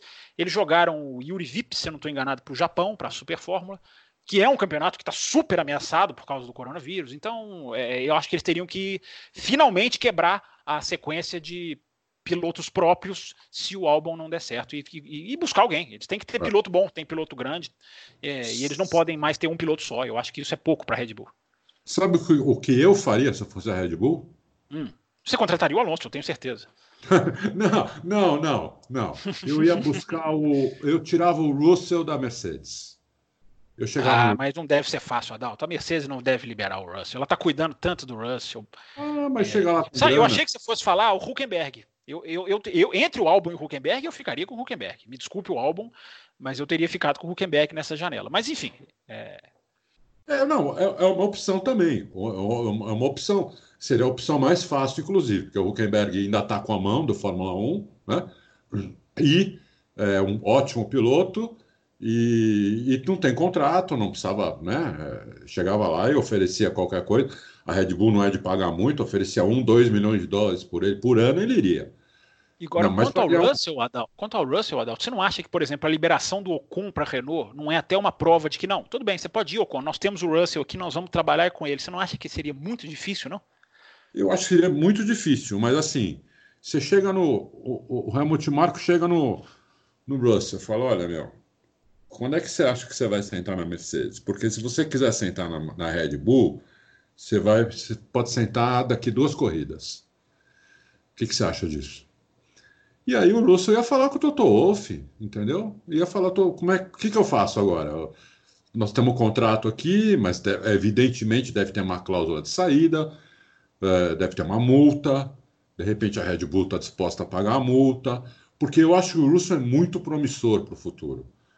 Eu acho que ele casaria bem com a Red Bull. Apesar que ele ia pegar lá uma pedrada ali, né? Uma pedreira com o Verstappen, assim, que poucos pilotos querem pegar, né? Eu não ou, sei se... ou a Red Bull colocava ele na Alpha Tauri por um ano, né? É mais jogo do que guiar pela Williams, né? Eu acho que entre Alpha Tauri e Williams, eu acho que não é, uma, não é um decréscimo, não. É... É. Agora, só rapidinho relatar uma coisa, que a, a, a gente assistindo os testes de pré-temporada, tem muita coisa da transmissão que eu falei que a gente acaba pescando, que é interessante. Né? Teve um momento, no primeiro dia, se não estou enganado, eles levaram o Russell para a cabine. E o bom da transmissão mais relaxada de pré-temporada é que foi muita gente para a cabine. A Claire Williams foi, o Zac Brown foi, o Giovinazzi foi. É, e os caras, quando vão para a cabine, eles dão entrevista de um jeito muito melhor do que no cercadinho, né? Aquela coisa lógico, em pé ali. Lógico. E o Russell, quando foi, foi muito franco, muito, ele é muito franco, muito sincero, ele é um desses caras que as, as entrevistas dele têm um certo conteúdo. E me chamou muito a atenção a declaração dele quando ele foi perguntado é, sobre o rival dele, né, o colega dele, o Nicolas Latifi, que é um piloto pagante acima de tudo, apesar dos super esforços da transmissão de dizer que não é, ele é. e quando foi perguntado sobre o Latifi, o Russell foi muito sincero. Ele falou: por, pela minha situação na Mercedes hoje, se eu não superar o Latifi, a minha carreira acabou. Falou desse jeito, Adalto, textualmente. Se eu não superar o Latifi, a minha carreira acaba aqui. É, é pior é que ele tá certo, né? Tá certíssimo, tá certíssimo. Mas é, normalmente a gente não vê um piloto falar com essa... razão. É, foi, foi muito, foi muito, foi, ele foi muito é. assim, clarividente. Eu não posso perder para ele em classificação. Ele até falou em classificação, não posso. Eu tenho que ser mais rápido que ele, eu não tenho escolha. E é verdade, é, é essas coisas do mundo da, da, da, da, Fórmula 1 que são. É pressão. Fórmula 1 é pressão. E, e goste ou não, é assim que o jogo é jogado, né? É Agora tem. Você quer completar, Dalton? A gente pode passar para o Dan José aqui, ó. Não, vamos passar para o Dan José. Eu concordo com você. É, então ele fica, ele pergunta como fica o pacto da concórdia, o Dan José, e após a polêmica e imoral, gostei da palavra, Dan José, imoral decisão da FIA no caso da Ferrari. É difícil desenhar agora, né, Adalto? É difícil. Eu acho que a gente já falou sobre isso até. Eu não tenho nada mais a acrescentar. Acho que é, é, vai ser uma briga. Não sei o que, que eles vão conseguir da FIA. É, mas eles têm mais poder agora para conseguir mais coisas do que eles tinham antes disso. É isso que eu acho. É isso. Se tenho uma coisa, Dan José, que o comunicado da FIA fez foi dizer para o mundo: estamos negociando na surdina. Uh, e, então eles estão negociando na surdina. Uh, alguma coisa vai se mexer na sua pergunta, mas é, a gente vai ter que correr atrás das informações para saber. O Fernando de Mendes tem pergunta para você, Adalto. Quer, quer, quer, quer, quer, quer ler você? Porque a pergunta é grande aqui. Eu não sei se você já leu, quer resumir, ou quer eu que eu leia. Eu já li. Ele está ele tá, ele tá perguntando sobre a, UP da Mercedes, né? sobre a, a de 2019 e essa nova. Né? Em 2019 a gente vem falando da UP Nova desde agosto, quando a gente publicou que eles estavam fazendo uma, uma UP Nova, e depois a gente foi falando que essa UP estava dando problema e ela deu problema na pré-temporada. Na segunda semana, a, a, a, na primeira semana deu, deu problema na UP atualizada de 2019, é, na Williams, quebrou na pista duas ou três vezes. A Williams parou duas vezes. Parou é, duas vezes. Isso. É, a, e depois parou também a Mercedes. A Mercedes também teve problema. A, a, na segunda semana, a Mercedes te, testou a Alpe Nova, aquela que eles vinham para conseguir aí o, o, esses 70, 80 cavalos, que já tinha virado 50, né? Não era mais 70, 80, já era 50 desde o final do ano passado. Eles já viram com 70, 80 não rolava, já tinham baixado para 50 e eles colocaram na pista e o carro deu problema. É, não imediatamente, não é que saiu, deu 10 voltas, deu problema, mas o carro deu problema e, pelo que eu sei, a Mercedes andou dois dias com essa UP é, não na potência máxima. Não tendo andado, não é, não é, não é que eles andaram no modo seguro, nada disso, mas tiveram que tirar mais potência do carro e eu ainda não falei com o Dude sobre Austrália. Tem, tá, tá, prometido uma conversinha com ele essa semana. Ele, ele já na Austrália, quando, quando ele já estiver lá, que daí o horário fica bom, porque pode ser à noite lá para ele, e, tipo de manhã aqui. E eu vou perguntar para ele que o, que o P que eles vão usar, né? Eu não sei nem se ele vai responder, mas eu vou perguntar. Mas eu tenho quase certeza que eles vão usar a de 2019 atualizada, vão continuar trabalhando nessa de 2020. É, e na, se eles resolverem os problemas, na primeira atualização eles põem essa em, em, todos os carros, até porque tem que ser em todos os carros, a não ser que alguma equipe não queira, né? E aí a equipe ela faz isso por escrito, manda para a FIA, é, e aí ele pode, porque senão não pode. Tem que ser. A, a OP que a Mercedes andar tem que ser o mesmo OP que vai andar Force India e a Williams. É isso que manda o regulamento. Então é isso. A gente vai ter que esperar agora. É... Vou tentar falar com ele para saber o que, que, o que, que vai rolar. Mas deu problema sim, viu? Deu problema sim. Eu até já falei no outro programa que deu problema. Bom, é... Vamos lá. Ah, pega a próxima do Alexandro Nascimento. É, vamos lá. Na Fórmula 1B, a McLaren foi a, mais, a que melhor evoluiu em 2019. Vocês acham que 2020 vai acontecer o mesmo ou vão sobrar com folga na posição 4 de construtores? Já falaram que a Mercedes cor-de-rosa não vai conseguir evoluir. Quem falou isso, Alexandre, já está com uma bola de cristal muito avançada, né? De dizer é. que A Racing Point tem dinheiro agora, gente. O segredo de tudo por trás do que a Racing Point está fazendo é dinheiro. Eles têm, tiveram dinheiro para dar o passo que deram. É. E, e, e, aí, quer falar alguma coisa da, de termos de evolução da McLaren, Adalto, para complementar aqui o que ele perguntou? Então, a McLaren, como eu, eu, eu achei que foi um pouco decepcionante a McLaren no, na pré-temporada, eu esperava mais. É, mas a McLaren na pré-temporada do ano passado também não foi bem. E é uma equipe que evoluiu muito durante o ano. Então, eu espero que eles uh, evoluam também. A McLaren não é uma equipe pobre, a McLaren, evidentemente que ela não gasta o mesmo dinheiro que gasta Mercedes, Ferrari e Red Bull, mas a McLaren ela tem um orçamento inclusive maior do que vai ter a partir do ano que vem que foi estipulado em 175 milhões de dólares, o orçamento da McLaren é maior do que 200 milhões de dólares. Foi o ano passado e vai ser esse ano. Então ela, ela não é uma equipe pobre. Ela pode, ela tem condição de, ela tem condição de, de evoluir bastante. A, a briga pelo, pelo P4 nos construtores, é, ela, ela quer isso, né? É o mínimo, mas ela quer isso, a Racing Point quer isso e a Renault quer. Eu acho que vai ser uma briga espetacular entre as três.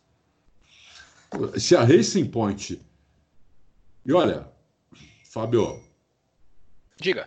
Alessandro, eu não sei não se a Racing Point não vai incomodar a Ferrari, rapaz. Tá? Não sei não. Não estou dizendo que vai, mas eu tenho dúvidas. Eu acho que, se, se, que ela pode incomodar a Ferrari. Eu acho que ela foi. A, a, o salto que eles deram foi muito grande. Muito grande. E o stint que o Pérez fez com o pneu P4, que era pra, praticamente o mais duro. Não, não, foi... então C2, então é C2, então, né? Porque a escala de dureza é o 5 é o mais macio. É, é, é verdade, o 5 é o mais macio. Foi o 2 o stint que o Pérez, o Pérez fez um stint lá longo de C2, né? que eu falei, isso é brincadeira, tá errado isso daí. Tanto é que eu fui procurar em outras fontes para ver se não estava errado aquilo. Entendeu? Então, é, eu achei. Um, o stint foi melhor. Ele fez stint com C2, C3, C4. O stint com C2 foi o melhor stint dele. Foi, foi parecido com o stint do Vettel no, no, no, no C4, para você ter uma ideia. Super parecido, quase lá. Média foi dois, dois décimos mais lento, só que o Vettel estava com um pneu que é um segundo mais rápido, no mínimo. Então, vamos ver a Racing Point, meu. Se não. Vamos ver, vamos ver. Vamos para Graciela? Vamos. Vai, é... vai, Tá, tá aqui primeiro, legal, né? Pergunta da Graciela, pergunta de mulher, né? Nós estamos gravando aqui praticamente no Dia Internacional da Mulher, faltando é. poucas horas, então é sempre bom a presença feminina. E, inclusive, ela pega no meu pé aqui, ó, mas ela tem todo direito. Primeiro, ela pergunta qual o próximo passo, né? Se as equipes não obtiverem sucesso das perguntas e esclarecimentos, que foi feito na, na, na segunda carta, essas sete equipes estariam dispostas a ir às últimas consequências. Uh, eu acho que não, Graciela. Eu acho que ninguém vai às últimas consequências, porque se elas continuarem insistindo, a gente vai voltar naquilo que a gente falou. Vai haver alguma mudança no tabuleiro para 2021, vai haver barganha, a Fórmula 1 é mestre nisso. Então, quando, quando você diz últimas consequências de não correr, de fazer greve, eu não acho que vai chegar nisso. Eles vão. Agora, que elas podem continuar incomodando e cavando a fundo, acho até que devem, como eu, como eu já disse. E no final ela fala que bom podcast, Adalto, bom retorno ao Fábio Campos. Aliás, Fábio Campos, feliz ano novo. Dizem por aí que o ano só começa depois do carnaval. Procede? Procede, Graciela. Embora eu não, não tenha pulado o carnaval, tá? Para eu poder chegar aqui e dizer que eu assisti todos os testes. Eu tive que maratonar, que é uma palavra que adoram falar hoje em dia, no carnaval, em termos de assistir testes. Então não tive carnaval. E pré-carnaval não foi descanso, não foi pé para cima, não, viu, Graciela? Mas brincadeiras à parte, obrigado pela mensagem e continua sempre acompanhando a gente aí, mandando suas perguntas muito legais. É, é isso aí, eu concordo com o Fábio também, não tenho muito a acrescentar, não. Eles não fazer greve, não correr, acho que eles não, não chegam nesse ponto, não. É, o Euler aqui diz que é um X9, o comunicado da FIA. Grande é, Euler. Grande, grande Euler. Euler. É isso mesmo, Euler. É, é isso que a gente falou. Né? Eles fizeram o comunicado É o único comunicado que eles não podiam fazer, eles conseguiram fazer. É verdade. Aí o pipoqueiro baiano dá bom dia para você. Os fãs estavam esperando o seu grande retorno ao site, Fábio. Voltei, estou de volta. É. Você acredita que esse jogo de provocação e desrespeito do Max às conquistas do Hamilton resultará numa pressão ou motivação extra para o inglês? Boa pergunta. Eu acho que essas coisas não afetam o Hamilton, não. Ele não está nem aí para isso. O Hamilton é muito. Ele não é muito. É ele não é desse tipo de ficar fazendo declaração para lá, para cá. Eu acho que é uma estratégia do Max. Você começa, né, a fazer uma cutucada aqui, outra ali. Né? O Alonso usava muito isso com o Vettel. Lembra, Adalto? Ele falava: ah, uhum. carro do e se eu tivesse, eu também ganhava. É. É, eu acho que faz parte do jogo de tentar. Eu acho que o, o, o, o Max pode estar tá tentando, sim. Né? O fundo da sua pergunta tem, tem, tem, tem uma razão. Ele pode estar, tá, sim, tentando já começar a incomodar é, eu não sei se desse jeito vai afetar o Hamilton, não. Mas talvez o Max esteja certo, porque a única vez que o Hamilton perdeu um campeonato na era turbo foi por alguém que usou de várias estratégias psicológicas, de bastidores, né, de, de, de, ficar chutando a bola no motorhome do Hamilton é, a ponto do Hamilton ter que abrir a porta e falar: para de chutar a bola aqui. O Rosberg gostava de fazer o seu aquecimento com uma bolinha de futebol ali, fazer umas embaixadinhas, enfim. É, então é. chegou nesse nível. É, o, o, Max não está na mesma equipe, mas talvez ele tenha percebido ou conversado com seu pai, com quem quer que seja, e falado: olha. Vamos tentar desestabilizar esse cara psicologicamente. Repito, não acho que, vá, que vá, só isso vai dar certo. É, a coisa é decidida na freada, na pista e, e no carro. Mas ele pode estar tentando sim, Baiano. É, eu também acho. O, o André Siqueira também te dá as boas-vindas, Fábio. Legal, obrigado. Foi, foi, uma bela emendada entre o Ano Novo e o Carnaval. Todo mundo achando que eu estava aqui porque eu não queria. Não, eu não vou aparecer no. no... Tava, tava, correndo atrás. Ainda bem o vírus não tinha estourado no mundo, porque se tivesse eu estaria perdido. Mas eu estava tava tentando fazer as pessoas é, viajarem pelo mundo. Mas enfim, estou de volta. Obrigado, André, pela mensagem. Então, mas daí a pergunta que ele faz, André, a gente já te respondeu, né? Se existe algum risco, pacto de concórdia, a gente já respondeu isso. É, acho que você já está satisfeito com o que a gente disse. Aí tem vai o pesar, PH. Vai, vai pesar é. no pacto, vamos ver os próximos passos aí. Vamos ver. O PHF1, que os touros estão muito confiantes. E além da conversa com o Mate, ontem foi postada uma matéria sobre o motor Honda, fazendo uma espécie de volta ao tempo com mapeamento de motor beneficiando, muito boa pergunta, beneficiando emissões de gases. Red Bull pode ter certeza que virá forte demais. Então, eu acho também, eu acho que a Red Bull é, vem muito forte. A Red Bull, numa volta rápida, eu acho que vai estar tá ali com a Mercedes, principalmente com o Max Verstappen guiando o carro. O Albon não sei se consegue tirar tudo do carro, né, numa volta rápida. Apesar que o Albon achei, até passou a pergunta, mas eu achei que o Albon melhorou, achei que o Albon foi melhor do que o, do que o Gasly. E, e olha, se é melhor do que o Gasly entrando numa fria que ele entrou, mesmo o, Gali, o Gasly não sendo bom piloto, não é para qualquer um, não. Que você sentar num carro para já sentar para classificar não é brincadeira, não. Carro que ele não conhecia. Ah, você está falando, você tá falando não é da pré-temporada, não. Você está falando de 2019. 2019, é. Ah, sim, concordo, concordo, concordo. A, a ultrapassagem dele no Brasil, no, no, Vettel, é uma, das, é uma joia. Não né? naquela, é? que, naquela relargada em que o Verstappen também está ultrapassando o Hamilton ao mesmo tempo ali pra, pela isso, liderança. É, ele é muito melhor que o Gasly, eu não tenho a menor é. dúvida. E agora ele teve pré-temporada, ele teve feedback, ele deu feedback do carro, entendeu? Então, quer dizer, é, ele foi, ele andou muito na pré, ele andou mais do que o Verstappen na pré-temporada, ele fez ele fez um programa diferente do Verstappen. O Verstappen estava forçando mais o carro. Inclusive, a gente já sabe agora por quê. Por causa de duas coisas. Tanto por causa do, do carro ser ruim em algumas curvas específicas, quanto por causa dessa matéria que a gente acabou postando ontem, que a Red Bull e a, e a, e a Honda estão tentando fazer alguma coisa diferente na traseira do carro. Né? A gente não tem certeza exatamente o que, que é, mas o, o, aqueles estouros que o motor Honda está tá dando na, nos contornos de curva, não é só na desaceleração, porque a, desacelera, desaceleração é na reta.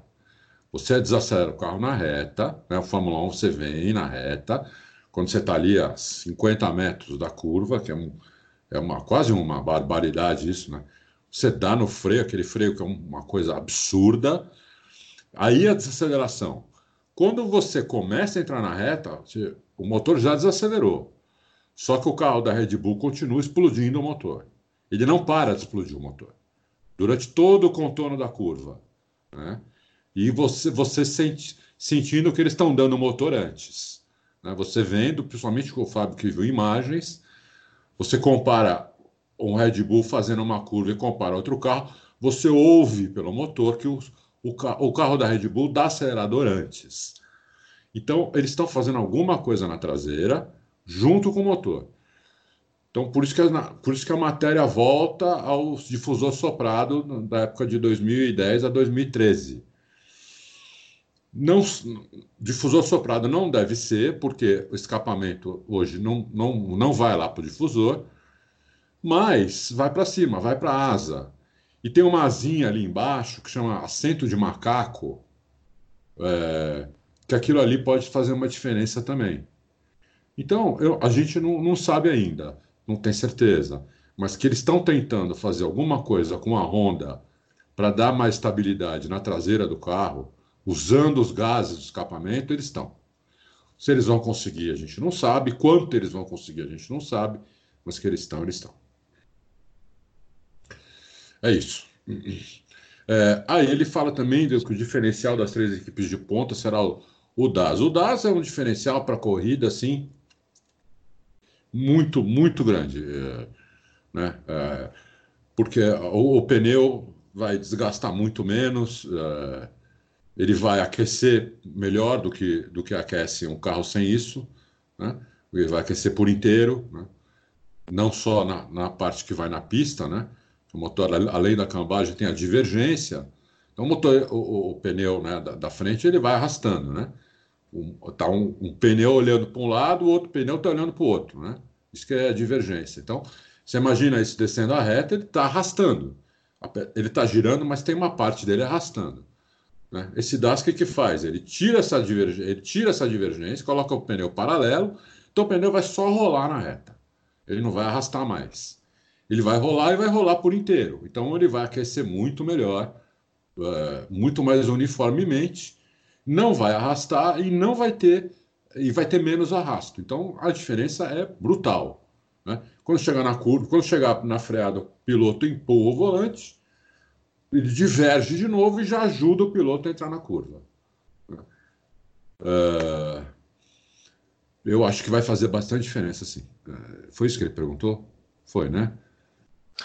não sei, eu já estou olhando as de cima Barcelona aqui. Era muito boa, o Branda disse que ficou surpreso com o ritmo de Leclerc. É, o, o Leclerc fez bons stints uh, na segunda semana. Mas a Ferrari estava perdendo muito de, de, de, reta. Então, Fábio, você que viu também, né, ali a minha impressão né, era que eles não estavam com potência máxima no motor. Né, eu vendo os treinos, a gente acompanhando, depois eu assistindo, inclusive, né, no último dia, a impressão era que eles estavam tiraram potência do motor para pro, os treinos, entendeu? E depois, aí, quando saiu esse, esse comunicado da FIA, que eu falei: opa, então eles tiraram potência no motor de propósito ou é isso mesmo, porque eles não podem mais fazer a maracutaia que eles faziam ano passado? Então, eu fiquei nessa dúvida, né? Como eu estou mais para maracutaia, eu acho que o motor é isso mesmo eles vão, vão ser, vão ser terceiro colocado. Por enquanto, é isso que eu acho. É, mas eles seguraram porque eu vou dar uma informação para o ouvinte do Loucos que veio de, não é nem de jornalistas, mas veio de dentro de uma equipe que as análises de GPS que eles fazem, eles são muito mais capazes do que qualquer um de nós, porque eles comparam GPS, comparam hora do dia, eles fazem um cruzamento de dados ali que é muito, principalmente na questão do motor, que é muito mais, é, é, é inclusive com as fotos que eles recebem, né? A pista fica infestada de fotógrafos contratados para pegar as fotos do, do, do, do, das asas, enfim, dos carros é, eles estavam com, ao ser monitorados, com menos velocidade do que Alfa Romeo e Haas, em termos é. de velocidade reta. Então, isso para mim crava que eles estavam puxando para baixo. É, não estou dizendo que eles vão são o melhor motor da Fórmula 1, mas nos testes, por isso que eu falo, eu não, eu não quero me basear nos testes, porque para mim foi um dos maiores jogos de esconde-esconde dos últimos tempos. E quando eles fazem velocidades menores do que seus clientes, evidentemente eles estão jogando para baixo. Vamos ver o quanto para cima eles vão. É, a, a, não ser, Fábio, que eles tenham errado no carro, porque eles colocaram mais downforce, né? O, o Binotto vem falando há três meses que o carro desse ano ia ter mais downforce, ia ter mais downforce, mais downforce. A não ser que eles tenham colocado muito downforce e deu muito arrasto, e o carro perdeu de reta. Mas as, as, as, medições no setor 3 que a equipe da F1 TV fez não os mostravam, porque se eles tivessem feito isso, o setor 3 deles seriam naturalmente mais forte do que os das outras. Sim. Eles não estavam mais fortes no setor 3. Então, é, é, é, é, por isso que fica muito essa nuvem de o quão mal eles estão e o quão eles, eles, ah. eles jogaram para baixo. Porque o setor 3 de Barcelona é só curvinha lenta, né? Ele é só, só curva praticamente. O setor 1 é só pé embaixo. O e setor 3 dado. é. É, é usado, inclusive, dado, como referência para Mônaco. Diga. Tem outro dado aqui que, que, que corrobora o que você está falando aqui. Hum aquela tabelinha que eu falei, que eu acho que não vai ter pergunta sobre aquela tabelinha. Eu fiz uma tabelinha de como foi até comparando a pré-temporada de 2019 com a pré-temporada da semana passada, de 2020. Então eu peguei os melhores tempos de todas as equipes. E olha que interessante isso. A equipe que mais evoluiu, a número um, é a Williams. A Justifica-se, né? É. Ela melhorou o tempo dela em 1 segundo 259.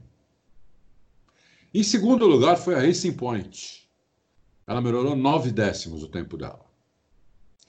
Depois vem a Red Bull, melhorou 8,22.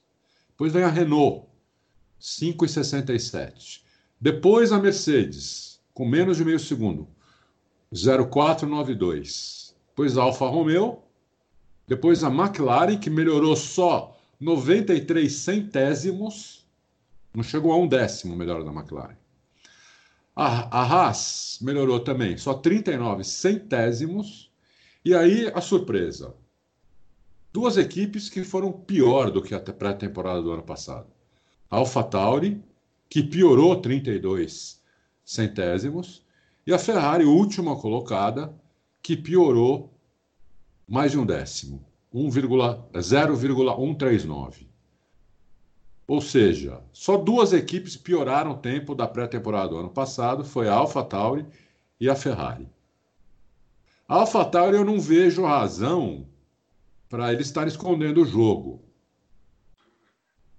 Agora, a Ferrari ter piorado o tempo da, da, da pré-temporada do ano passado, eu achei incrível. Mas eles voaram ano passado. Eles fizeram é. aquela coisa de vamos voar, vamos botar volta, e foi aquela decepção na Austrália. Eu, eu acho, para mim, essa sua tabela, só para mim, só confirma que tá todo mundo escondendo o jogo na minha. Gostei da tabelinha, gostei da comparação, mas só, para mim, só confirma que, porque é claro que as equipes estão muito mais rápidas, os carros, os pilotos estão falando, praticamente todos. O, eu não vou nem colocar o Ocon, né, porque o Ocon ficou meio de fora o ano passado, mas vários pilotos desceram e falaram, gente, o carro tá muito mais rápido.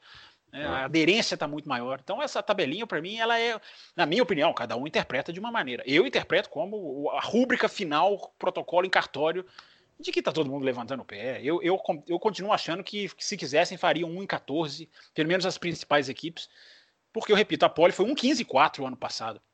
É, e ninguém chegou no 15-4, enfim. Eu acho que, acho que foi o maior esconderijo de, jogo, de jogos da, da Fórmula 1 nos últimos anos. É, tem essa. Eu achei, o que eu achei esquisito foi isso, né? Por isso que eu falei, eu estava falando até o último dia da pré-temporada que a Ferrari estava blefando. Porque eles estavam fazendo tempos muito ruins e o melhor tempo deles acabou sendo pior do que da temporada da pré-temporada do ano passado.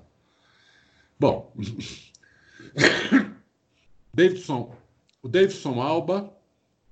Ah, tem o. Tem, Peraí, não, eu, agora. É, eu, tô, eu me perdi. Eu, nossa, você respondeu ao P, P, Acho que você respondeu ao HF1. É. É, então agora seria o Rei Júnior, Adalto. Pela calmaria, ah, eu acho que você já respondeu, né? Assim, qual a real posição da Ferrari? Ele pergunta, né? Porque os, então, os italianos estão muito calmos. Muito é, difícil acho que você acabou eu, de responder, né? É, eu, eu ainda fico que a real posição deles é P3. Assim, né? É, por exemplo, eu vou, eu vou apostar, né? Eu vou começar minhas apostas agora. Eu não vou apostar na Ferrari para Melbourne. Né? Então, é, para mim, eles estão fora da eles estão fora da vitória. É, mas isso é minha opinião. Eles estão fora da vitória. Pra, pra, tanto fora da pole quanto fora da vitória para Melbourne. Não sei quanto fora, de um décimo ou um segundo fora, eu não sei. Mas para mim, eles estão fora. A não ser que eles tenham sido muito geniais e, como, como por exemplo, o Fábio acha, tiraram demais o pé. Pode ser também. Mas para mim seria assim. Eu acho que tiraram. Né? É. Não, não estou dizendo que são os melhores que vão ganhar. Eu concordo com você. O quanto um décimo, um segundo, o exemplo que você citou é perfeito. Agora, eu, eu acho que eles não são isso que foram na pré-temporada. Eu acho que ninguém é, e eu acho que eles também não são. Principalmente para esses dados, né? Serem mais lentos de reta do que os próprios Alfa Romeo e Haas. Eu, enfim. É. Vamos lá, vamos para a Austrália. Austrália. Ninguém melhor para responder do que a Austrália, né? É verdade. Você vê que o Davidson Alba responde mais ou menos o que a gente falou aqui.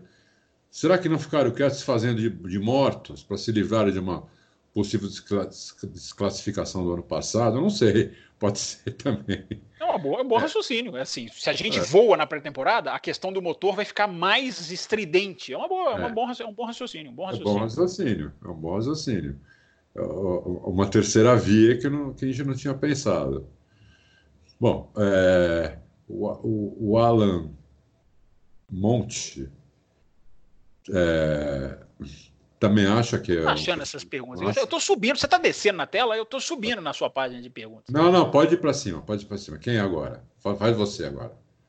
Tá, então na minha. Ah, entendi, porque você estava vendo as respostas à pergunta do Rei Júnior. Agora é. Gente, eu estou voltando, vocês me perdoem. Agora é o Rio do Lima. E ele pergunta aqui: ó, Bom dia, loucos. É, qual a opinião de vocês a respeito das equipes que não usam ao P da Ferrari ter questionado a FIA sobre a legalidade? A Ferrari deveria perder os pontos e pagar multa, como aconteceu com a McLaren em 2007. Eu vou responder uma frase, se o Adalto quiser completar. É, o problema, Rio, é que a gente não sabe qual é a infração. Se dependendo é. da infração, era ou desclassificação, ou muda o motor, ou perde tudo, ou entendeu? Ou, ou, ou fica trancada na fábrica para não pegar coronavírus. É, a gente não sabe o que foi a infração, Rio. Isso é que irrita, né? Isso é que é o problema. Isso é que é, isso que não é, não é legal, né, para o público. Então é é, é, verdade. Não dá para saber qual punição seria mais adequada, porque a gente não sabe o, o tamanho do, do, do, A gente não sabe se foi a questão do óleo, né? Pode ter, eles podem estar usando aquele sistema de inserir o óleo do, do, do, do, do, do, do, da, do câmbio, né? Do, câmbio, do, intercooler no motor, ou pode ser essa questão do, do bypass elétrico, ou pode ser essa questão do, do fluel, né? O fluel, todo mundo acha que é, né? O medidor de combustível que eles alteraram. Isso. É. é, então, é, tá, tem, depende, o Rio, do, do tamanho do, do, do, problema. E a FIA deveria dizer o tamanho do problema. Isso é que é, isso é que é muito, digamos, difícil de engolir. Eles não falam o problema qual foi, deveriam falar. Deveriam falar. Esse, para quem não sabe, esse ano vai ter dois, dois aparelhinhos de fluxo de combustível. Isso. Não é um isso. só. E um que não pode ser tocado, né? Porque esse a Ferrari isso. podia mexer, o outro a FIA tá, proibiu das equipes adulter, o adulterarem, né? Isso, isso. É, depois é o Tony Nicolas, Bado. A pergunta é: os carros da Toro Rosso também estão com aquele ronco especial do motor Honda na pré-temporada?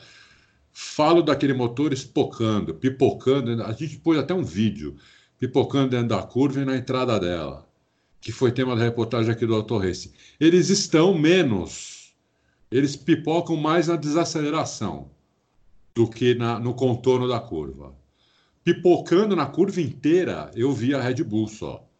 A, a, a eu vi a, a. Não é Toro Rosso, agora é AlphaTauri, né?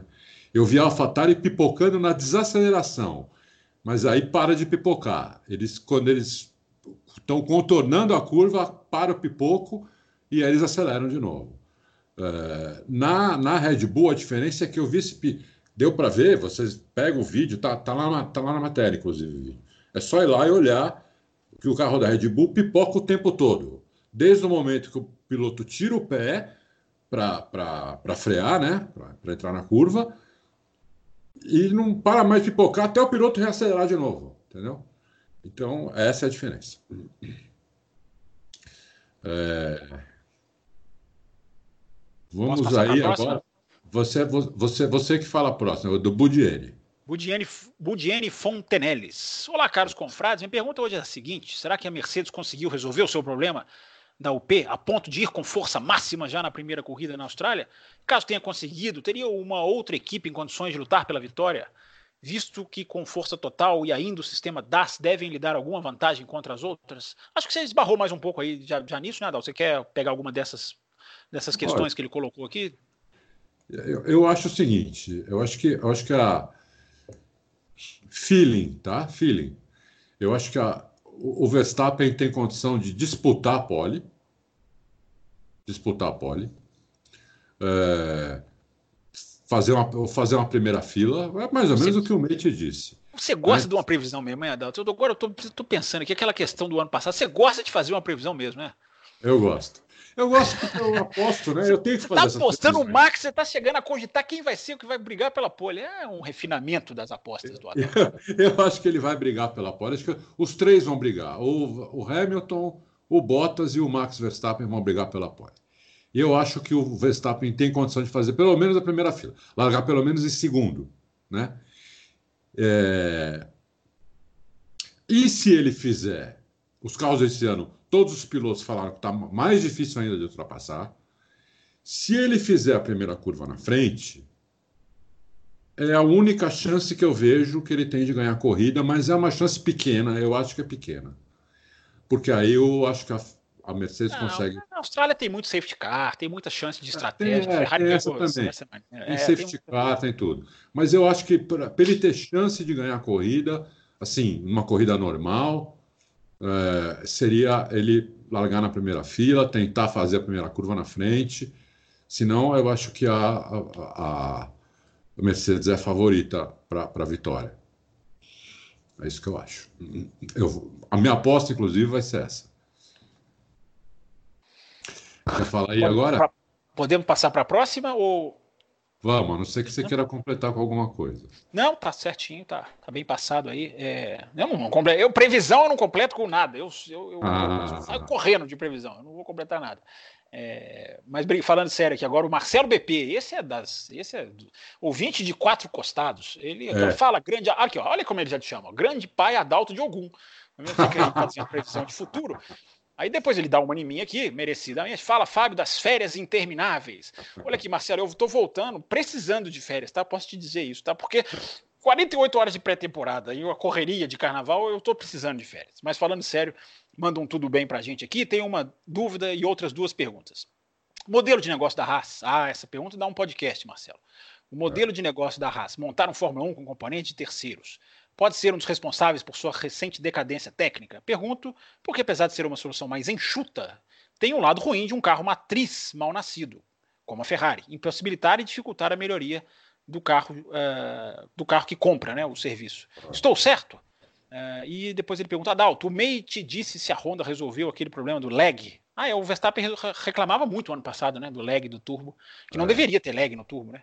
E não. ele pergunta se teve notícias da UP da Mercedes, você já passou também essas notícias, né? Mas enfim. Então, o que, que você acha aí do modelo da RES? É, essa pergunta do modelo da RES é difícil a gente não, não ir muito a fundo, né? É, eu acho que a, a questão, a RES não, a, a Haas não compra o carro da Ferrari pronto, ela, ela recebe partes do carro é. E é um carro feito pela Dallara. Aí que eu acho que é a questão, Marcelo. O carro não é feito por ela. Não é nem a questão de se comprar da Ferrari ou não, porque se você comparar a Haas com a Ferrari, ela é menos semelhante, pelo menos nos outros anos, do que a Racing Point é esse ano da Mercedes. Eu nunca vi uma comparação tão, tão semelhante de fotos, que, claro, baseando em fotos, nós não temos aqui dados técnicos, de a semelhança da Racing Point com a Mercedes 2019 é absurda. Assim. O carro é praticamente escrito, embora tenha umas diferenças ali na, nos badboards, é, entrada, é. porque o carro também avança, né? Não vão copiar Sim. o carro, também não vão. Ah, vão fecha o olho, pronto, põe o carro. Claro que eles vão avançar. É, é lógico. O carro ele vai ficando diferente, mas que a base é absolutamente a, a mesma. Inclusive o Hobbs Medley, gente, deu uma entrevista também lá na cabine da F1 TV. E ele, o Hobbs Medley, que era da Williams, hoje trabalha para a Fórmula 1 todo mundo lembra, aquele que era o engenheiro do Massa na Ferrari. Isso, e ele isso. disse textualmente: não é possível copiar um carro por fotos. Não é possível. Você só copia um carro com dados, com, com detalhes técnicos, você não faz no olho, olha aqui, eu vou fazer essa entrada de ar pequenininha igual eles faziam, aqui vamos fazer o, o chassi caindo igual faziam, não, não, não, não fazem. O Hobbs Medley diz, para terem copiado o carro, ele ficou todo cheio de dedos, porque ele trabalha para a Fórmula 1, ele não pode acusar ninguém. Mas ele, de uma maneira, né, tergiversando, ele disse, não é possível, tecnicamente, você copiar um carro simplesmente só olhando, ah, vou fazer o carro igual. Você tem é. que ter um, um tráfego de, de, informações. Ah, inclusive a Racing Point usa o túnel de vento da Mercedes. Então, gente, né, para bom entendedor, meia Sim. palavra basta. Sim. Então, eu acho que o modo Haas, Marcelo BP, ele não vai tão longe quanto o modo Racing Point. E se o carro tem defeito, evidentemente os engenheiros têm que saber que vão pegar uma. Não, não pegar uma, uma, um carro com defeito aerodinâmico ou pegá-lo e trabalhar em cima dele. Para mim, eu repito, o problema é mais que a terceirização da, da, fabricação, que é a da Lara, e eu acho que nesse caso a sua pergunta se encaixa. Quando o carro nasce mal, é mais difícil você correr atrás, porque você tem que juntar informação de vários fornecedores para tentar botar ali fazer um bolo mais, mais é, melhor para você consumir. É. O, o, carro da Racing Point teve ajuda da Mercedes, sim. Tudo que o regulamento permite isso eu já, já sei, já, é, já, não é opinião, agora é informação que eu estou dando. Tudo que o regulamento permite, a Mercedes passou para Racing Point. Né? É, só que o regulamento não permite. E a FIA já sabia que o carro ia ser assim, porque a Mercedes já. É, quando, quando você faz isso, como a Ferrari faz com a Haas e com a Alfa Romeo, passa pela FIA isso. Né? Olha, essas partes, essa, tal, tal, tal, tal, tal, nós vamos passar para eles, eles vão, são nossos parceiros, não sei o quê, blá, blá, blá. então, ainda mais por usar o motor, né, eles precisam de todos os encaixes do motor, precisam todas as, as entradas de ar, tudo isso eles podem, eles têm que passar, mesmo sendo parceiro ou não, isso eles têm que passar, né, senão o motor simplesmente não encaixa. Mas fora isso, tem outras coisas que eles podem fazer também, como a Ferrari faz com a, com a Haas e com a, a Alfa Romeo, a Mercedes fez com a, com a Racing Point, né? Então, é, a gente viu muito ano passado o Toto Wolff e o, e o Lawrence Stroll, né? Juntos, conversando, passeando, tendo reunião, não sei o quê. Tá aí, né? A resposta é essa.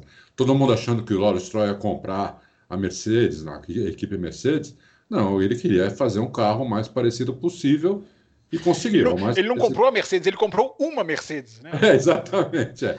é o mais parecido possível. Exa exatamente o que o Fábio falou, não é igual, não é igual, mas é muito parecido. É o mais parecido que, que dá para ser. Né? É o mais parecido que dá para ser. Mas não está não, não, tá fora do regulamento, está tudo certo. Como é, esse DAS aí, que a Mercedes também, o que ela fez, né? Por, por que, que ela, ela, ela apareceu com esse negócio aí e não teve problema?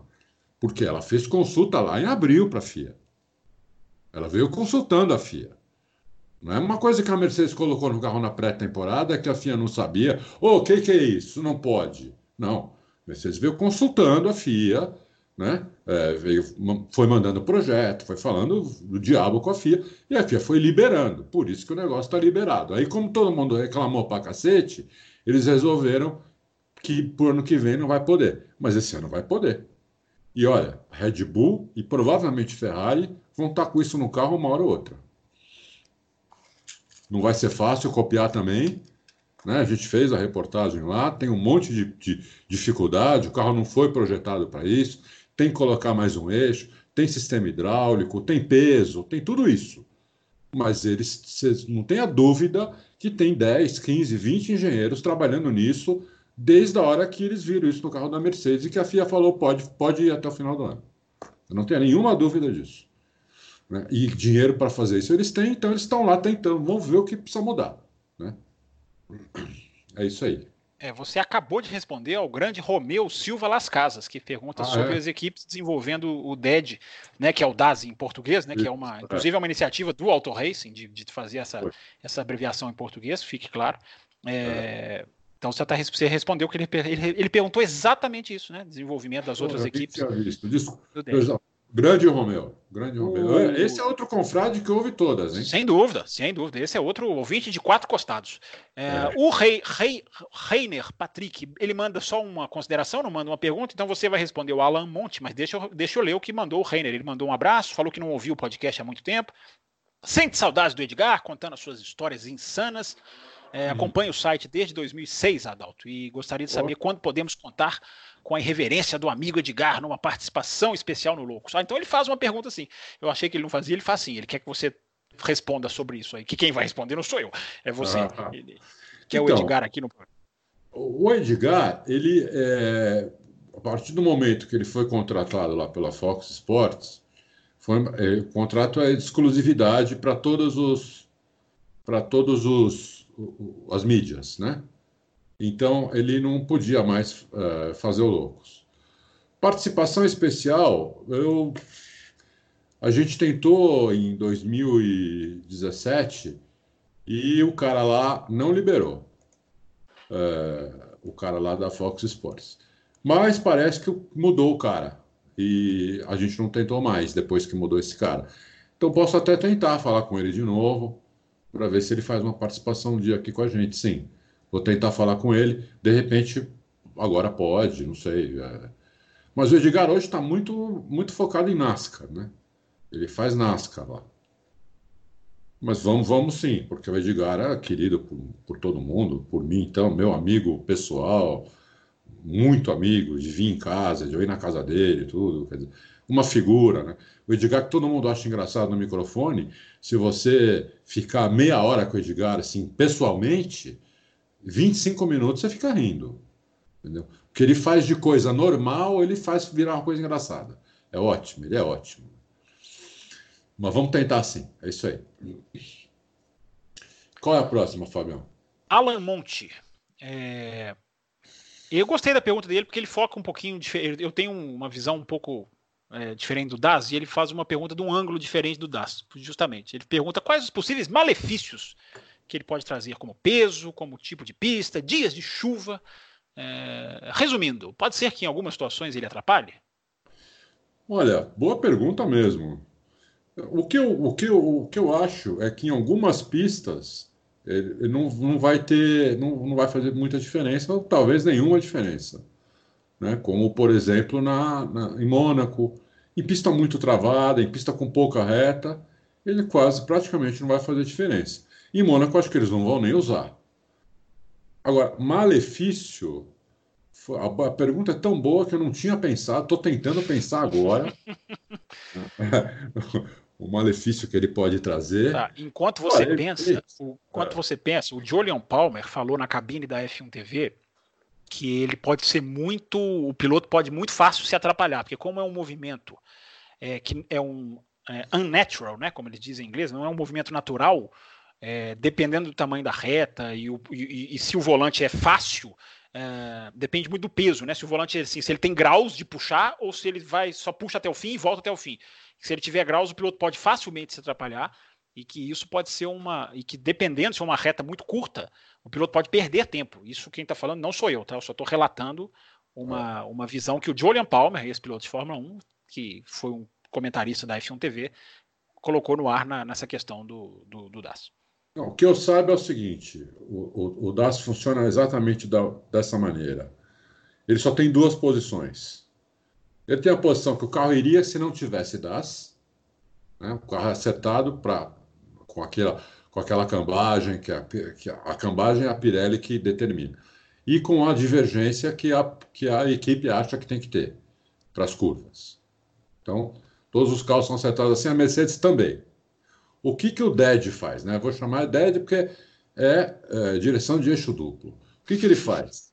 Quando o piloto puxa o volante, ele entra na reta e puxa o volante, só tem uma posição, que é a roda ficar paralela. Ele traz para a roda, para tirar aquela divergência que, que o carro foi acertado, né? aquela divergência, e a roda virar e a roda ficar paralela. Quando ele puxa, ele aperta um botão ele aperta um botão para liberar o volante e puxa. Pum! E parar naquela posição ali. A roda tá, as duas rodas da frente ficam paralelas. Quando ele freia, aproveitando também a física né, da freada, ele, aí não precisa apertar botão. Ele empurra o volante né, é, é, para frente, é, o, o, o, que não é muita coisa. Né? A, a diferença ali, eu acho que são 5 centímetros, 6 centímetros, é uma coisa assim. Ele empurra o volante, na hora que ele empurra o volante, o volante trava de novo ali. Ele trava com a roda divergente, para entrar na curva. Para o piloto deixar a roda paralela de novo, ele tem que apertar um botão para puxar o volante de novo. Se ele esquecer de fazer isso, a roda fica paralela, a roda fica divergente, os pneus ficam divergentes, como ficariam se não tivesse o DED. Por isso que eu não estou vendo muito, muito malefício no negócio. A não ser que o piloto esqueça, o que pode acontecer é o piloto, na hora da freada, ele esquecer de empurrar o volante. Né? Mas uh, aí sim, se ele esquecer de empurrar o volante, ele vai ter, ele vai ter dificuldade na entrada da curva, porque o, o, as, os pneus vão estar divergentes, vão estar paralelos. Entendeu? Ele vai ter mais dificuldade para entrar na curva. Vai, entrar, vai, vai ter que entrar mais devagar, ou, vai, ou vai, o carro vai escapar de frente. Uh, isso, isso pode acontecer, se o piloto esquecer. É isso que eu vejo de, de, de, de que, assim, eu, eu, eu não estou vendo muito problema. Acho que o Jordan Palmer deu uma, deu uma, sei lá, uma viajada aí. No... Porque, na verdade, o, o, piloto só tem que lembrar disso na reta. No resto da pista, ele não tem que ficar puxando e empurrando o volante. Só na reta. E reta que tenha, que faça diferença. Reta de 200, 300 metros não faz diferença. Ele vai fazer isso nas retas grandes, entendeu? Por isso que eu falei que não vão usar isso em Mônaco, uh, talvez não usem isso em Singapura, não sei se vão usar isso na Hungria, talvez usem, porque aumentaram a reta lá um pouco. Tem algumas pistas que não vai fazer muita diferença, não, entendeu? Por exemplo, lá em, lá em Baku, eles vão fazer isso naquele retão lá, de 2 km que é pé cravado. Né? O resto da pista não tem, é, não tem razão para eles fazerem isso, entendeu? Ah, então, Interlagos vão fazer isso depois do café até o S do Senna e talvez na resta oposta. Vão testar para ver se faz diferença, se não faz. Eu não vejo muito malefício, não. Eu não, não... Vamos ver. Agora vamos ver se funciona, né? O negócio pode quebrar, o negócio pode travar. Por exemplo, o piloto na hora que puxar, e se travar o negócio? A roda vai ficar paralela. Né? Ele vai ter que parar no box para tentar é, consertar. Isso pode acontecer. Né? Mas aí a gente vai viajar, né? Pode acontecer um monte de coisa. Quem é o próximo, Fabião? Ah, vamos lá. Próximo. Deixa eu ver se eu não me perdi. Eu estava fazendo as contas das perguntas. É, a gente respondeu agora o foi quem que a gente respondeu? O Alan, né? O Alan, é, é. Então agora seria o Fabiano. Fabiano Luiz, grande Fabiano. Olá, Dalto, Bruno e Fábio. Já voltou de férias? Já, já voltei, viu? Eu não estava de férias, não, mas já voltei. Uh, a minha pergunta é sobre a Red Bull, que vai começar a desenvolver o seu. Ah, você já respondeu, Adalto, que ele pergunta aqui, ó, ela vai começar a responder o seu próprio dados, o carro não foi projetado como a Mercedes. Ela pode dar um tiro no pé ao implementar esse sistema? É, é. Estariam dispostos a sacrificar treino de sexta? É, sacrificar treino de sexta, não, Fabiano, porque eles fazem. Os treinos de sexta tem, tem a programação é, específica para o final de semana. Né? Eles não vão inserir um negócio desse no carro e ficar duas horas parado, dependendo do, do tempo que for para si. Esse, esse, sistema não se tira e coloca também, então não, não, não, acho que seria a questão das sextas-feiras. Mas ele pergunta do tiro no pé aqui, Adalto. Não, eu acho que eles só vão colocar, eles, eles, primeiro eles vão projetar e vão ver se é possível colocar, né?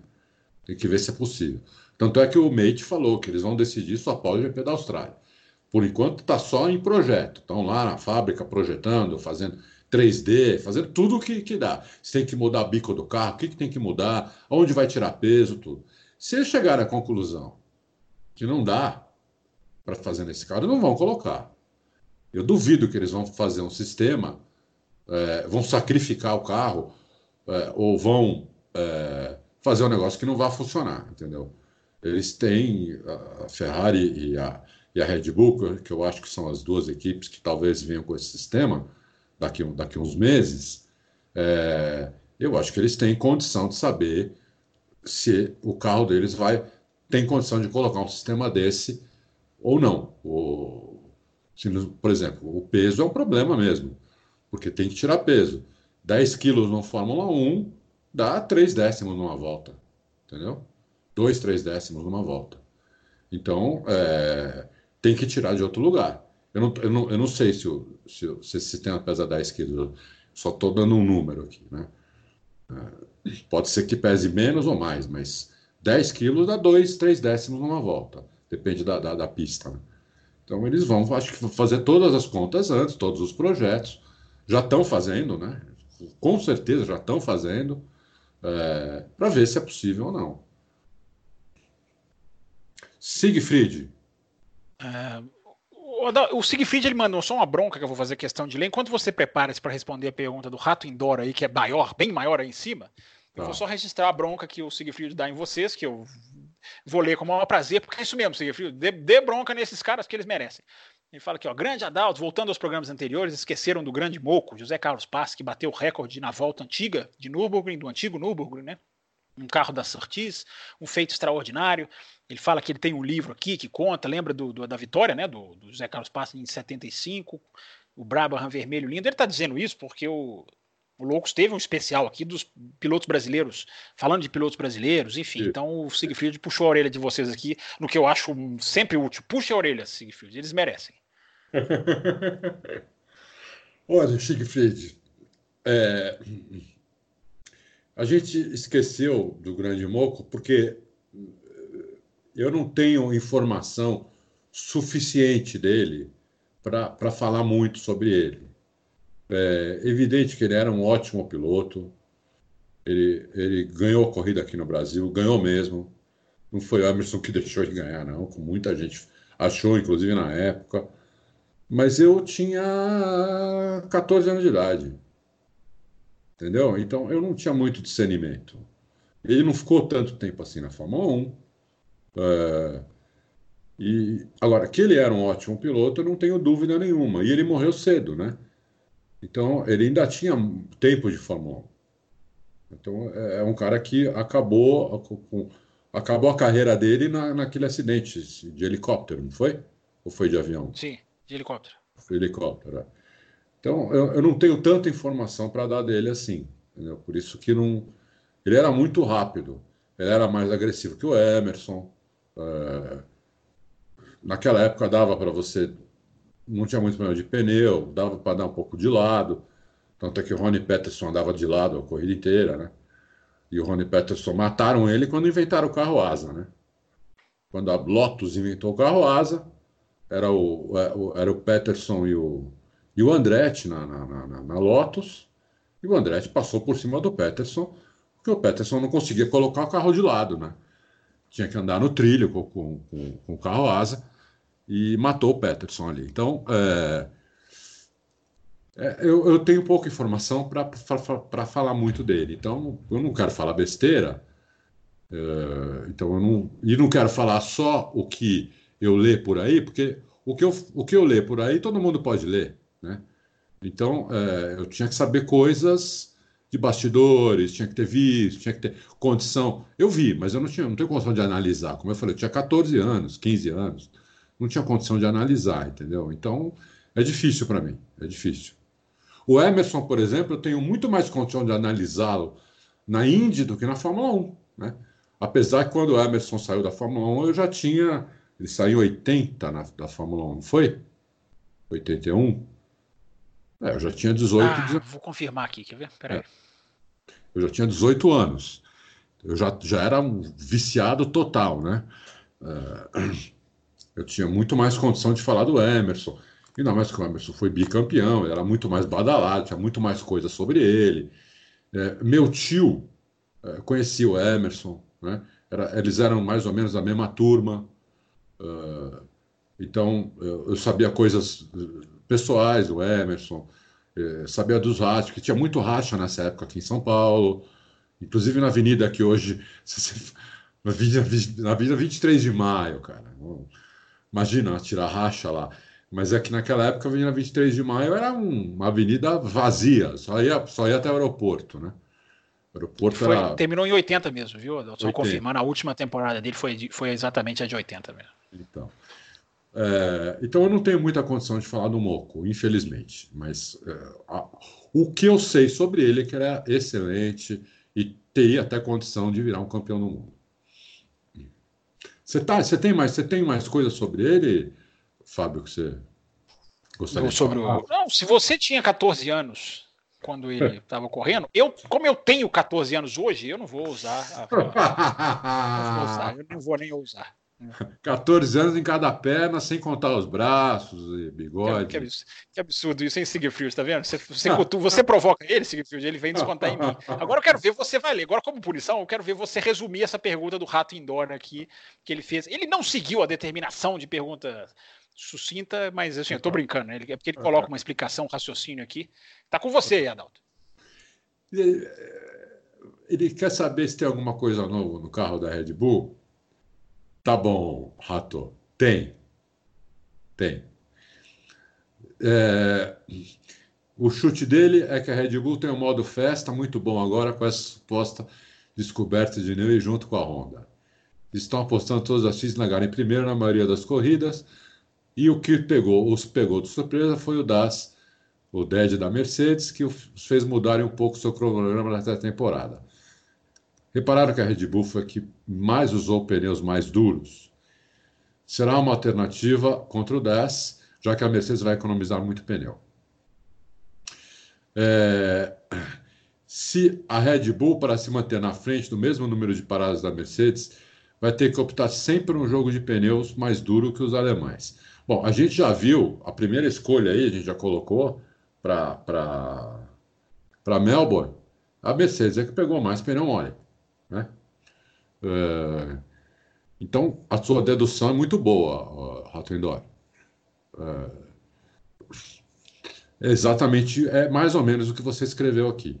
O problema, o problema, a, a Red Bull vai fazer de tudo para largar no, junto, ou na frente ou junto da Mercedes, na primeira fila, vai. Fazer de tudo para largar na primeira fila. E eles estão desenvolvendo o sistema também, né?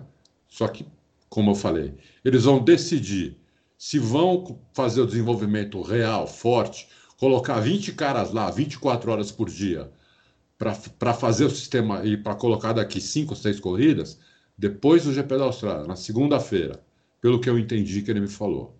Pelo, inclusive, se você lê lá, se você lê lá, tá, tá mais ou menos isso, né? É, porque eles também querem saber, a Mercedes também quer saber, né? apesar de milhões de simulações, apesar, apesar da, da pré-temporada e tudo, qual é o tamanho da vantagem que dá esse sistema, entendeu? Qual é o tamanho da vantagem? Se não for uma vantagem muito grande, talvez eles talvez não resolvam não fazer esse sistema e fazer outras coisas no carro, entendeu? É isso. Mas que tem um truque lá, tem. Vamos lá. Próximo é o Danilo Duarte. Vamos lá, Fabio, agora é você. Manda um grande abraço. Danilo Duarte, peraí, né? É um, esse além de ser ouvinte de, da, da, tradicional, é gente finíssima, gente já, que a gente já teve a oportunidade de conhecer, muita gente boa. Muito e ele fala boa. aqui, ó, grandes confrades, Adalto e Fábio, bem-vindos de volta das suas férias nas Bahamas. Esse pessoal, eu vou contar um negócio para eles. É, minha pergunta não é sobre a legalidade ou ilegalidade das UPs da Ferrari, mas sim sobre o excesso de regras complexas. Se já é imposto um limite de carga de combustível durante um GP, qual a necessidade de se controlar o fluxo que as equipes usam? Grande abraço, ele deixa. Quer responder, Adalto? O fluxo é o seguinte: uh, a Fórmula 1, ela, a partir do momento que ela colocou essas, esses motores híbridos, o, o, o objetivo da Fórmula 1 é usar cada vez menos combustível fóssil e mais elétrico. Né? Eles não partiram para o elétrico porque os carros, a gente viu a Fórmula E, principalmente no começo, agora já está melhor, mas no começo eles tinham até que trocar de carro. Né? No meio da corrida, porque os carros não aguentavam, não tinha bateria suficiente, não tinha tecnologia ainda para fazer a Fórmula 1 isso, né? Carro leito para caramba, então não dava. Então, eh, eles limitaram o fluxo de combustível para forçarem as equipes a desenvolverem a parte híbrida, a parte elétrica do, dos carros. Né? O MGUK, MGOH, central eletrônica, o armazenamento de energia, é, como passa isso para os eixos, transmissão. Eles querem que a Fórmula 1 desenvolva mais nesse sentido, por causa das montadoras que estão lá. Né? Quatro montadoras que hoje são a base da Fórmula 1, fazem os motores da Fórmula 1. Então, se você libera o fluxo de combustível, você vai contra esse princípio. Por isso que eles não liberam. Para liberar o fluxo de combustível, era melhor tirar essas, essas UPs e voltar ao motor, o motor é, aspirado ou um motor turbo, entendeu? A base de, de combustível fóssil pronto. Por isso que eles puseram isso. É isso aí.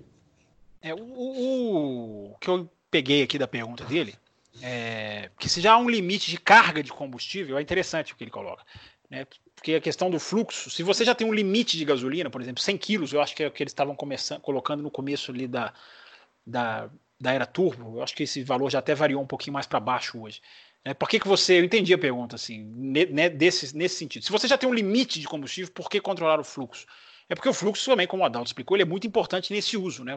Você controlando o fluxo, você consegue manusear, inclusive, a carga que você consegue colocar no carro. Lógico. Então, é, você, você colocar um fluxo uniforme, você equilibra mais a, as ações. Mas é interessante o, o, o, raciocínio e a medida do. Né, Danilo, que tem, você fala das regras complexas, né?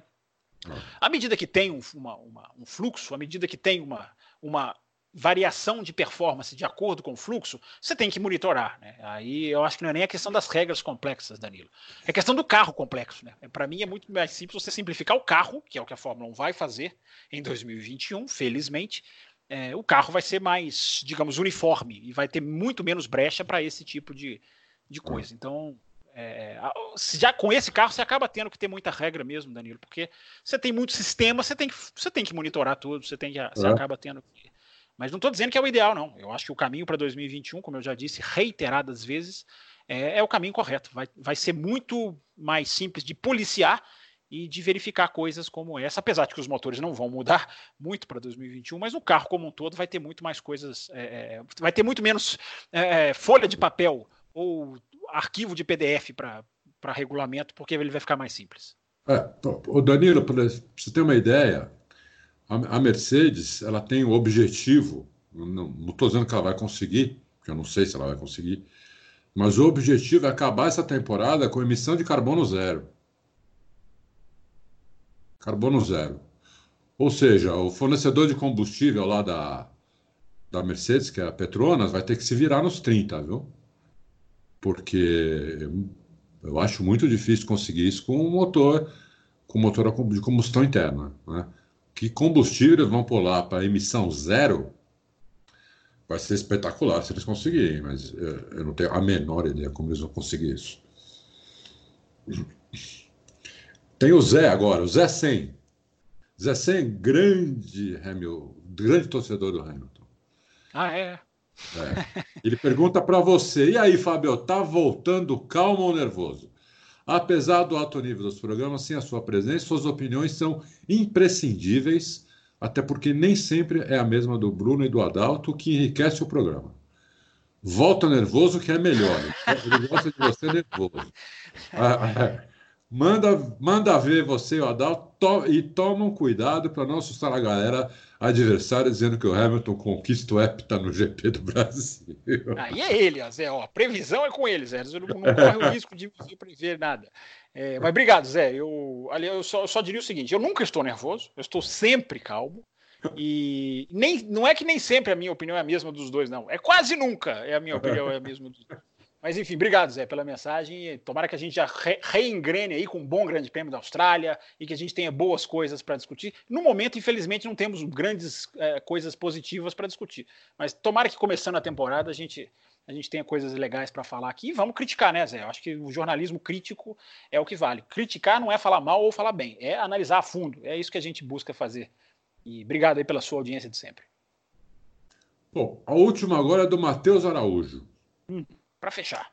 Para fechar. Com o campeonato de 2021 e o novo regulamento batendo na porta, até que parte do ano chegará a batalha de, de desenvolvimento. Será possível a Ferrari antes e a, e a Red Bull jogarem a toalha, deixando o caminho livre para a Mercedes? Eu acho que depende de como foram as primeiras oito, nove corridas. Eu acho que é isso que vai decidir o, o, o caminho. Na verdade, Matheus, é, essas três equipes, e não só elas, né, a, a, Renault também, a Renault inclusive já falou que, que esse campeonato aqui ela não, não vai desenvolver quase nada do carro. A McLaren, a Racing Point com a grana do Lawrence Stroll, elas já estão trabalhando no carro 2021. Né? Agora, até o momento que elas vão largar o carro de, desse ano é, totalmente, eu acho que vai depender das, das primeiras nove, dez corridas. Vai. A minha opinião, mas isso é opinião.